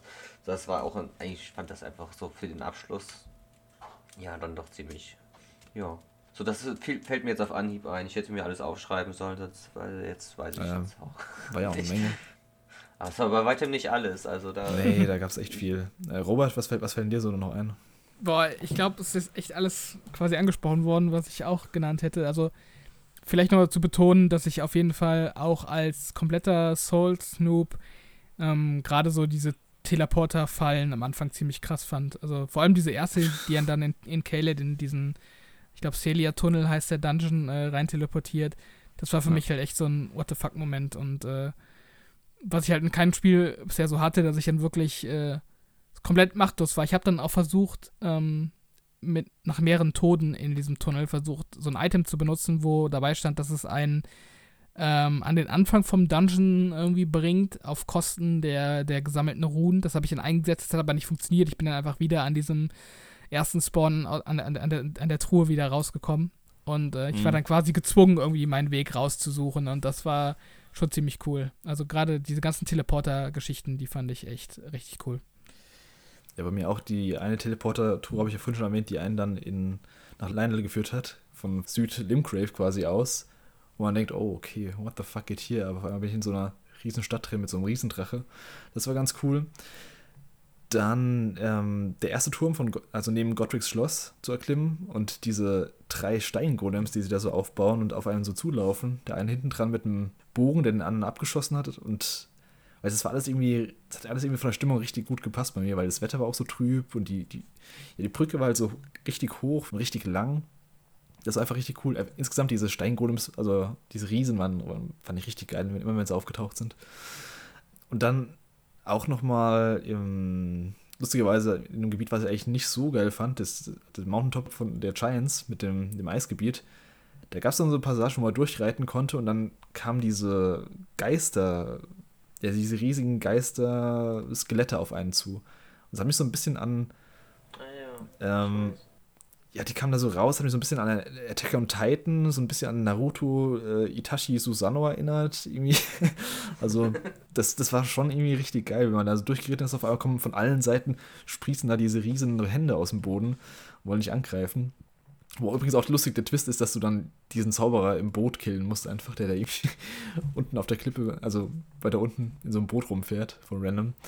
Ja, genau. Ja, das war auch ganz cool. Ja, also auch, auch Kara, ähm, nee, wie heißt diese Raya Lucaria zu betreten, das war dann dieses, diese Zauberakademie, ja. ne? Auch eine geile Sache gewesen, ja. Ja, da gab es so viele Momente einfach. Ich habe auch schon wahrscheinlich wieder extrem viel vergessen. Das war halt auch der Grund, wieso ich da dran geblieben bin, über keine Ahnung wie viele Stunden bis zur Platin-Trophäe. Weil da wieder immer wieder was Neues kam, immer wieder was Unerwartetes. Auch wenn es halt ein paar Wiederholungen gab von Bossgegnern oder sowas. Das hat mich dann im Großen und Ganzen halt echt fast gar nicht gestört so wir können ja mal so ein erstes Fazit, also was heißt erstes Fazit, wir können mal so kurz Fazit ziehen. Ich meine, wir haben ja eigentlich jetzt eh schon genug drüber geredet, aber vielleicht jeder mal so kurz, ähm, kurz Fazit zu Elden Ring. Äh, Robert, fang du mal an. Ja, also insgesamt hat es meine Erwartungen auf jeden Fall ähm, übertroffen. Ich habe ja auch, wie gesagt, ähm, nicht so viel erwartet. Ich war mir ja gar nicht sicher, ob mir das Ganze gefallen würde, aber mhm. ich fand es jetzt am Ende auf jeden Fall super. Ähm, es hat viele Aspekte, besser gemacht als andere Spiele und auch für mich so diesen ganzen mh, mm, Aspekt, wie setze ich eine Fantasy-Welt um in einem Videospiel mal anders als mit den typischen Zwergen, Elfen und äh, was auch immer. Also einfach da so einen eigenen Spin reinzubringen in diese, in diese Fantasy-Geschichte. Ich glaube, das haben andere Souls-Spiele auch vorher schon gemacht, aber es hat echt auf jeden Fall für mich mit Elden Ring und auch in Kombination mit der Open World nochmal ganz besonders gewirkt ähm, und auch einen neuen Standard dafür gesetzt, wie man so eine Spielwelt wirklich interessant gestalten kann. Ähm, ja, also ich, ich finde es nicht ganz fehlerfrei. Für mich ist es jetzt kein 10 von 10 Spiel. Ähm, dafür würde ich mir schon eine stärkere, ähm, ja, und leichter nachzuvollziehende Story wünschen, weil mir Story in Spielen einfach auch wichtig ist. Das wäre so ein großer Kritikpunkt von mir. Und dann eben, ähm, ja, so, so ein paar Aspekte, die wir schon angesprochen haben, die dazugehören äh, zur Kritik und äh, auch so Sachen, dass für meinen Geschmack die Kamera auch nicht immer so ganz opt äh, optimal ähm, ist, gerade mhm. bei so größeren Gegnern. Ähm, es gibt immer schon noch so, so ein paar kleinere Hakeleien, mit denen man sich irgendwie abfinden muss im Spiel. Also so 100% rund ist es für mich nicht. Aber äh, ja, alles in allem auf jeden Fall ein Spiel, bei dem ich ähm, die, die auch die Wertungen und den, die allgemeine Euphorie auf jeden Fall ähm, ja, verstehen kann und auch äh, teile. Also ganz tolles Spiel und ähm, ja, sehe aktuell kein Spiel am Horizont in diesem Jahr, was da noch dran kommen könnte. Also ganz starker Kandidat für Spiel des Jahres auch bei mir. Mhm. Dennis, bei dir? Ich glaube, ich ich könnte es sagen, dass es für mich mein absolutes Lieblingsspiel geworden ist, was ich im Vorfeld auch nicht erwartet hätte. Ich habe schon erwartet, dass es ziemlich gut wird. Mhm. Und nach dem Network-Test war ich auch ziemlich felsenfest sicher, dass das gut wird. Und dass der fertige Release mich dann nochmal positiv überrascht hat, war dann halt die Krönung des Ganzen. Ich, ich will eigentlich nicht sagen, dass es äh, ich glaube auch nicht, dass FromSoft nochmal tatsächlich nochmal drankommt an, also an diese, an diese Magie tatsächlich. Ich mhm. glaube, für mich ist das ein einmaliges Erlebnis gewesen, dieses, äh, diesen ganzen Monat, jeden Tag, jeden Abend zu zocken und äh, das war so eine wirkliche eine Reise, die man mitgemacht hat über fast einen Monat lang und dann ich habe diese 101 Stunden runtergebrochen. Das waren im Durchschnitt 4,3 Stunden am Tag. Also an manchen Tagen mehr, an manchen weniger, aber immer nach der Arbeit, nachdem das Kind im Bett war, mhm. von 8, 9 Uhr abends an, bis ich, äh, bis ich todmüde umgefallen bin quasi oder wegen der Arbeit ins Bett musste. Und ja, also FromSoft hat sich da wirklich äh, selbst übertroffen. Das hätte ich denen nicht zugetraut, dass sie das so gut hinkriegen mit der Open World und der Erkundung. Ich hätte, ich hatte beim ersten Mal, bei der ersten Ankündigung halt auch tatsächlich Bedenken, dass die Open World ähm, da vielleicht eher ein Störfaktor ist und das Reiten und all das. Aber dass sich das so gut einfügt und ähm, die Stärken, die ich so an Dark Souls 1 jetzt speziell mochte, dieses Erkunden, dass das jetzt so verstärkt wird, äh, was Dark Souls 1 war bis dato dann mein Lieblingsspiel der Serie mhm. gewesen. Und das ist jetzt dann halt, ja, vom Thron, würde ich sagen. Jetzt ist es Elden Ring. Und ich glaube, wenn sie jetzt Elden Ring 2 machen würden, würden sie diese. Weiß ich, ich weiß nicht, ob die es nochmal schaffen würden. Weil das war mhm. jetzt auch einfach so magisch. Das ist so beim ersten Mal so eins überrascht. Ich wünsche mir schon fast, dass sie beim nächsten Spiel wieder was Lineareres machen, damit sie bloß nicht in, Kon in Konkurrenz mit sich selber treten müssen. Mhm. Ja, das, das ist mein Standpunkt. Ich, ich habe das ich habe das beste Spiel gespielt, ja, was ich kenne. Ja, ihr habt eigentlich schon fast alles gesagt. Also ich kann dem eigentlich im Großen und Ganzen, wie gesagt, zustimmen. Also ich finde auch, das, also ich finde, Elden Ring ist echt ein Meisterwerk geworden von From Software. Ich finde auch, also mir gefällt zwar Plattform vom Setting her besser, aber so insgesamt als Spiel ist es schon, El, ist schon Elden Ring das beste Spiel von From Software. Also ich hätte ja nie gedacht, dass, dass, dass ich mich so lange und so tief in so eine Welt verlieren kann intensiv. Also das, was viele über Breath of the Wild vor fünf Jahren gesagt haben, was mich halt so ein bisschen gecatcht hat, aber auch nicht, also die Faszination bis heute halt nicht so nachvollziehen können. Das hat jetzt halt Elden Ring für mich geschafft, dieses, ah, da ist was, das will ich erkunden, ah, da ist noch was, da will ich, da will ich hin, da und da. Also, wie du eben schon gesagt hast, Dennis, also ich hatte auch so ein bisschen Bedenken wegen der Open World damals. Aber die haben das halt, die haben halt echt Dark Souls in eine Open World gepackt und das halt, also das ist schon eine Meisterleistung, sowas zu schaffen von der, von der Dichte her, von, von den, ja, vom Schwierigkeitsgrad auch. Ich finde auch, das ist richtig gut gepaced. Also, obwohl das so offen ist, also es lenkt dich trotzdem in bestimmte Richtungen, weil es dir sagt, okay, du kannst dir schon lang, wenn du, ja, wenn du, wenn du, wenn du stark genug dagegen ankämpfst, wenn du genug Skill hast, dann kannst du ja auch lang gehen, aber versuch mal lieber den Weg zu gehen, wenn du keinen Bock hast und so. Und biete ich halt für jeden Spielertyp eigentlich irgendeine Möglichkeit zu, zu leveln oder irgendwelche Sachen auszuprobieren. Es gibt halt so ein paar ähm, Komfort-Features, die ich halt irgendwie ich immer nicht verstehe, wieso die nicht eingebaut wurden. Also Tutorial und ähm, was wir vorhin schon gesagt haben, dass bestimmte Dinge nicht erklärt werden oder nicht, nicht hinreichend erklärt werden. Oder auch zum Beispiel so banale Sachen wie, dass man die Waffen beim Händler nicht vergleichen kann. Das ist halt so Sachen, die, die müssen halt eigentlich, also das, das kann man doch eigentlich einbauen. ja, das, ja, das ist richtig. Ja, das sind halt so, ja, im Endeffekt sind das trotzdem so Tropfen auf dem heißen Stein. Und ja, ich glaube auch nicht, dass, also ich sehe momentan nichts, was äh, daran kommen kann dieses Jahr noch. Und ja, ich bin gespannt, was da noch kommt. Und ja, wir können jetzt vielleicht mal den Bogen schlagen zu, ähm, zum letzten Thema, nämlich was glauben wir, was da noch kommen kann von Elden Ring? Also ist ja jetzt ein mega Erfolg geworden, wie ich am Anfang gesagt habe. Es wird hundertprozentig DLCs geben, aber, aber wie kann so ein DLC aussehen? Hast du da irgendwie schon Gedanken gemacht, Dennis? Also kannst du dir irgendwas ähm, vorstellen, was da kommen könnte? Hm, ich persönlich kann mir da jetzt gerade nicht so viel vorstellen. Ich hoffe einfach nur, dass der DLC dann ähm, also das hohe Level berücksichtigt, was jetzt wahrscheinlich viele Spieler dann haben, die es schon komplettiert haben. Mhm. Ich habe jetzt hier, mein Charakter hat irgendwie Level 163 und ja, dass das nicht zu leicht jetzt ist, irgendwie, wenn man da reinsteigt oder aber auch nicht zu schwer, sondern dass das irgendwie so halt gut reinpasst. Also es ist mhm. ja halt dann Weißt du, was ich meine? Dass das vom Level her passt. Ja. Die können ja, ich denke mal, die Level-Reichweite äh, ist ziemlich groß, wie die Spieler das jetzt beendet haben. Es geht wahrscheinlich zwischen 120 bis 160 so um den Dreh sein. Und ja, der DLC sollte halt da passend ansetzen, dass der dann nicht äh, zu leicht ist am Anfang oder zu schwer. Hm. Ja, das Problem hatten die bei Bloodborne damals bei mir. Ich, hab, ähm, ich war schon im New Game ja. Plus, aber relativ am Anfang im New Game Plus bin dann in DLC reingegangen und der war halt sauschwer einfach. genau, dasselbe Problem hatte ich auch. Dann habe ich das Hauptspiel erstmal noch eine Weile spielen müssen, bis das wieder angenehm war. Von der Schwierigkeit her. Ja, ich habe mich damals einfach durchgekämpft und habe gedacht, okay, fuck it. aber ja, also das ist echt schwer zu balancen auch und. Ja, aber so thematisch würde mir jetzt, ich bin einfach da jetzt offen für alles. Kann sein, dass sie noch was in den Himmel gehen, eventuell. Mhm. Oder was From Software gerne macht, sind Zeitreisen in die Vergangenheit nochmal so ein bisschen. Das haben die bei Dark Souls 1 gebracht. Ja. Glaube ich. Oder bei Bloodborne ja auch, mehr oder weniger. War es ja auch ein Rückblick. Ja, quasi. Oder, ja. Da könnten sie einen Radar vielleicht in voller Stärke zeigen, wo er noch nicht äh, verrottet ist. Oder ja, mhm. weiß ich nicht was denen so einfällt eben. Robert, hast du irgendwelche Ideen oder Wünsche, die da noch kommen könnten für DLC? Ja, so Zeitreisen da schon etabliert sind im From Software Universum, das wusste ich gar nicht. Ähm, interessant auf jeden Fall.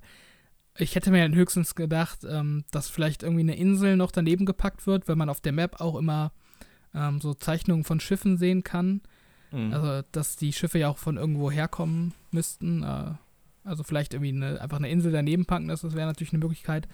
Oder was ja auch immer eine ziemlich große Rolle spielt, ist so allgemein, was im Weltall da passiert. Weil ja zum Beispiel diese, diese Stiere, die ihr eben meintet, die kommen ja auch irgendwie aus den Kometen, also die hocken ja immer in diesen Kometeneinschlägen drin. Ja.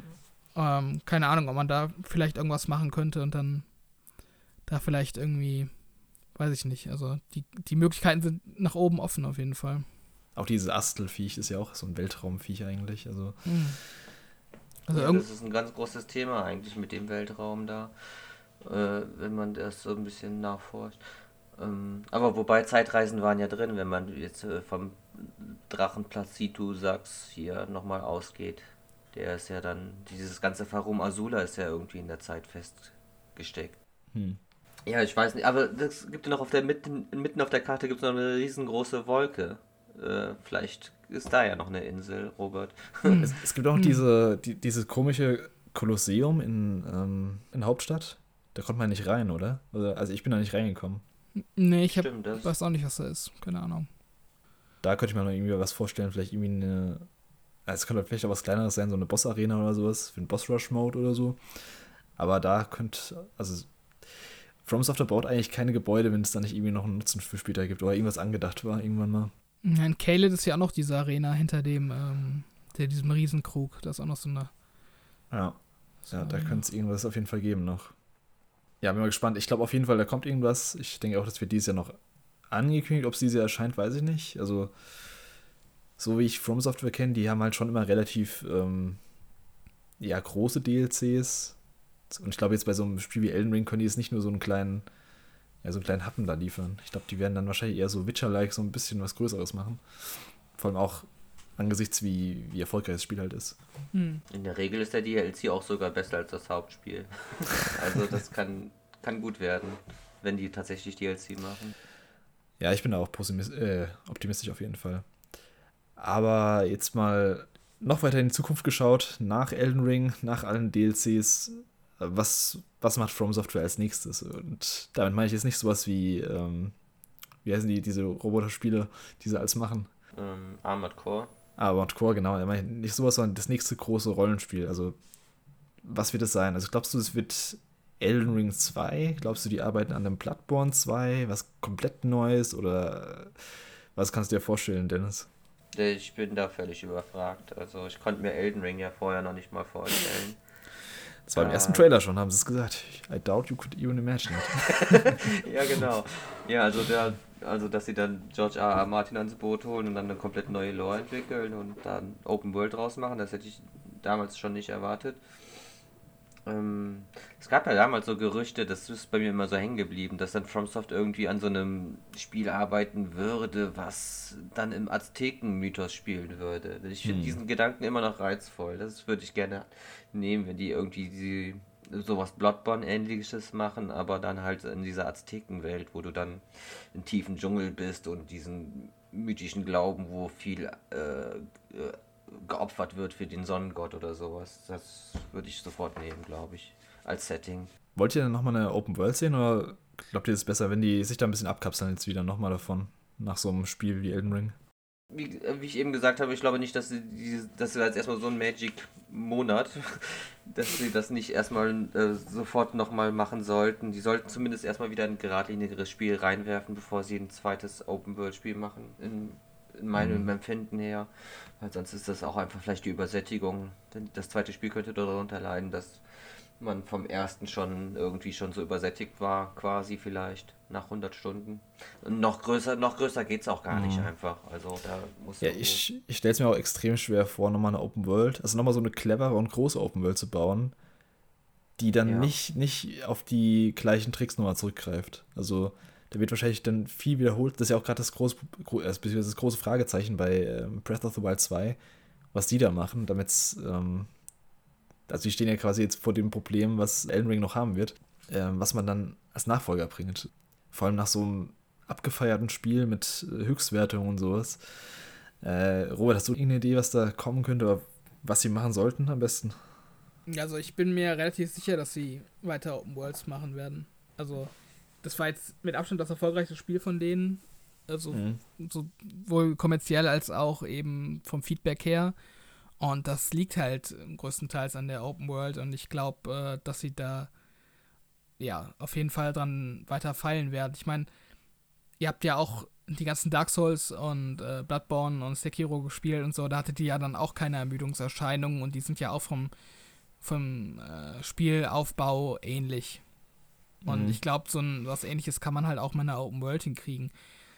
Ähm, dementsprechend äh, schätze ich, ich kenne das Studio jetzt auch nicht so gut wie ihr, ihr habt da vielleicht einen besseren Einblick in die Arbeitsweise von denen, aber für mich ist es eigentlich naheliegend, dass sie wieder eine Open World machen. Ich fände es eigentlich ganz cool, wenn sie auch ein anderes Setting machen würden. Dieses Azteken-Setting, was du jetzt genannt hast, klingt auf jeden Fall spannend, aber sie könnten ja auch ähm, in dieser Gothic-Horror-Ecke von Bloodborne Open World machen mhm. oder in dieser Sekiro, äh, ja, in diesem Sekiro Japan-Setting könnte man ja auch eine Open World machen. Da würde sich dann wahrscheinlich auch schon allein aus dem Setting her wieder eine ganz andere Levelstruktur vielleicht ergeben und äh, neue Ideen. Also das fände ich eigentlich beides ganz reizvoll. Wenn es jetzt wieder einfach eine Open World in diesem ja, Dark Fantasy Setting ist, da gebe ich mhm. euch recht, das könnte sich ein bisschen abnutzen. Ähm, aber ja, die haben ja jetzt schon mehrere Settings äh, herangezogen und äh, da ist ja dann, wie gesagt, alle Möglichkeiten offen, das auch nochmal in der Open World umzusetzen. Ich glaube auch, sie müssen sich auf jeden Fall vom Setting abheben. Also ob es jetzt zum Bloodborne-like Game wird, im Open-World-Setting oder was anderes. Ähm, Sekiro hast du eben erwähnt. Da fände ich solche ganz cool, wenn die noch so ein bisschen mehr das Movement ähm, so ein bisschen ausbauen. Da haben sie ja bei Sekiro so ein bisschen angedeutet mit dem, mit dem Greifhaken, dass man da irgendwie ein bisschen besseres Movement und ein bisschen vertikaleres Gameplay hat. Dass vielleicht da nochmal in die Richtung mehr gehen. Da kann man auch mhm. ein bisschen offeneres Gameplay noch machen. Ähm, ja, auf jeden Fall, ich glaube schon, dass irgendwann Elden Ring 2 kommen wird. Es wird dann auch so ein ähnliches Setting sein, aber bis dahin sollen sie sich ein bisschen Zeit lassen. Und man weiß ja immerhin von From Software, dass die echt schnell sind im Entwickeln. Ich meine, Sekiro kam 2019 raus und das kam jetzt 2022 raus, sind drei Jahre für so ein Riesending. Und vorher kam 2016 äh, Dark Souls 3, 2015 kam Bloodborne, 2014 kam, nee, 2013 kam äh, Dark Souls 2 raus. Also die entwickeln schon in richtig krassen Takt und auch deswegen wahrscheinlich, weil sie immer auf die Games aufbauen können, weil sie immer so ein bisschen ähnliche Games entwickeln. Also egal was es sein wird, es wird auf jeden Fall wieder so eine Art äh, Souls-like sein oder ein Souls, keine Ahnung. Ja, das werden wir wahrscheinlich so in zwei Jahren sehen wahrscheinlich. Ich glaube, die werden jetzt schon Elden Ring noch schön auspressen mit ein paar DLCs. Robert, hast du denn jetzt Interesse, die alten Spiele nachzuholen, so ein bisschen, oder? Hm, also ich habe ja von, doch, doch, auf jeden Fall, ich habe von Dark Souls auch schon länger, ähm, also Dark Souls 3, die, äh, diese Edition mit allen DLCs gekauft, ähm, mhm. aber halt nie gespielt, das werde ich auf jeden Fall in, ja, diesem Jahr auf jeden Fall noch nachholen. Ähm, ich brauche erstmal ein bisschen Abstand von der, von der ganzen Sache. Ja, klar. Und, ähm, Sekiro habe ich auch noch eine Rechnung mit offen. Ich denke mal, das werde ich auch nochmal angehen. Aber ich glaube erstmal Dark Souls und dann irgendwie nochmal Sekiro. Ja, bin ich mal gespannt, wie du die alten Games findest. Das können wir dann auch im Podcast mal besprechen, wenn du soweit bist. Ja, klar. Ähm, ja, ansonsten habt ihr noch irgendwelche Gedanken zu Elden Ring oder seid ihr fertig? Ich bin äh, auf jeden Fall jetzt äh, auch ein bisschen froh, dass es erstmal wieder hinter mir ist, damit ich wieder Zeit für andere Spiele habe, weil das hat echt so mhm. die ganze Aufmerksamkeit auf sich gezogen. Ähm, aber ja, bin gespannt, was das Jahr noch so bringt und äh, ihr ist auf jeden Fall mittlerweile auch so ein bisschen Fan von From Software. Das würde ich auf jeden Fall von mir behaupten. Ja, nice. Ich bin froh, dass ich wieder ein bisschen mehr Schlaf habe als vorher, aber das war das Einzige. Also, ja, ich, äh, ich hätte gerne noch weiter gespielt, ehrlich gesagt, wenn es noch was zu tun gäbe, aber jetzt sinnlos im NG Plus rumzurennen, ist, war jetzt auch nicht so der Sinn der Sache die Platin-Trophäe war dann, dann doch äh, mhm. sehr abschließend fürs Ganze. Ja, deswegen, wie gesagt, DLC kommt wahrscheinlich, also sehr wahrscheinlich noch. Also da wird auf jeden Fall noch mehr drin zu spielen sein. Ich war auch ganz froh, dass ich es dann irgendwie abgehakt hatte, obwohl ich, ich hätte auch noch weiterspielen können. Also, wie gesagt, das hat so Bock gemacht, die, die Welt zu erkunden. Ja, gut, dann sind wir, glaube ich, am Ende hier. Ich sehe auch gerade, das ist jetzt schon mal offiziell der längste Podcast, den wir haben zu einem großen Spiel. Also passt schon. ja. Okay, ähm, Spiel. ja. Ja, vielen Dank, Dennis, nochmal, dass du wieder am Start warst. Ja, gerne doch. Danke, danke. Hat mir Spaß gemacht. Jo, gerne wieder. Und ja, vielen Dank an alle, die bis hierhin zugehört haben. Knapp drei Stunden. Das war schon eine Menge. Äh, wenn ihr uns folgen wollt, abonniert uns gerne auf Spotify und YouTube und folgt uns gerne auf Twitter at PowerOncast. Alle Links und äh, alle Infos dazu gibt es natürlich auch in den Show Notes oder auf poweroncast.de. Und dann sage ich bis zum nächsten Mal. Haut rein. Ciao, ciao. Ciao. Ciao.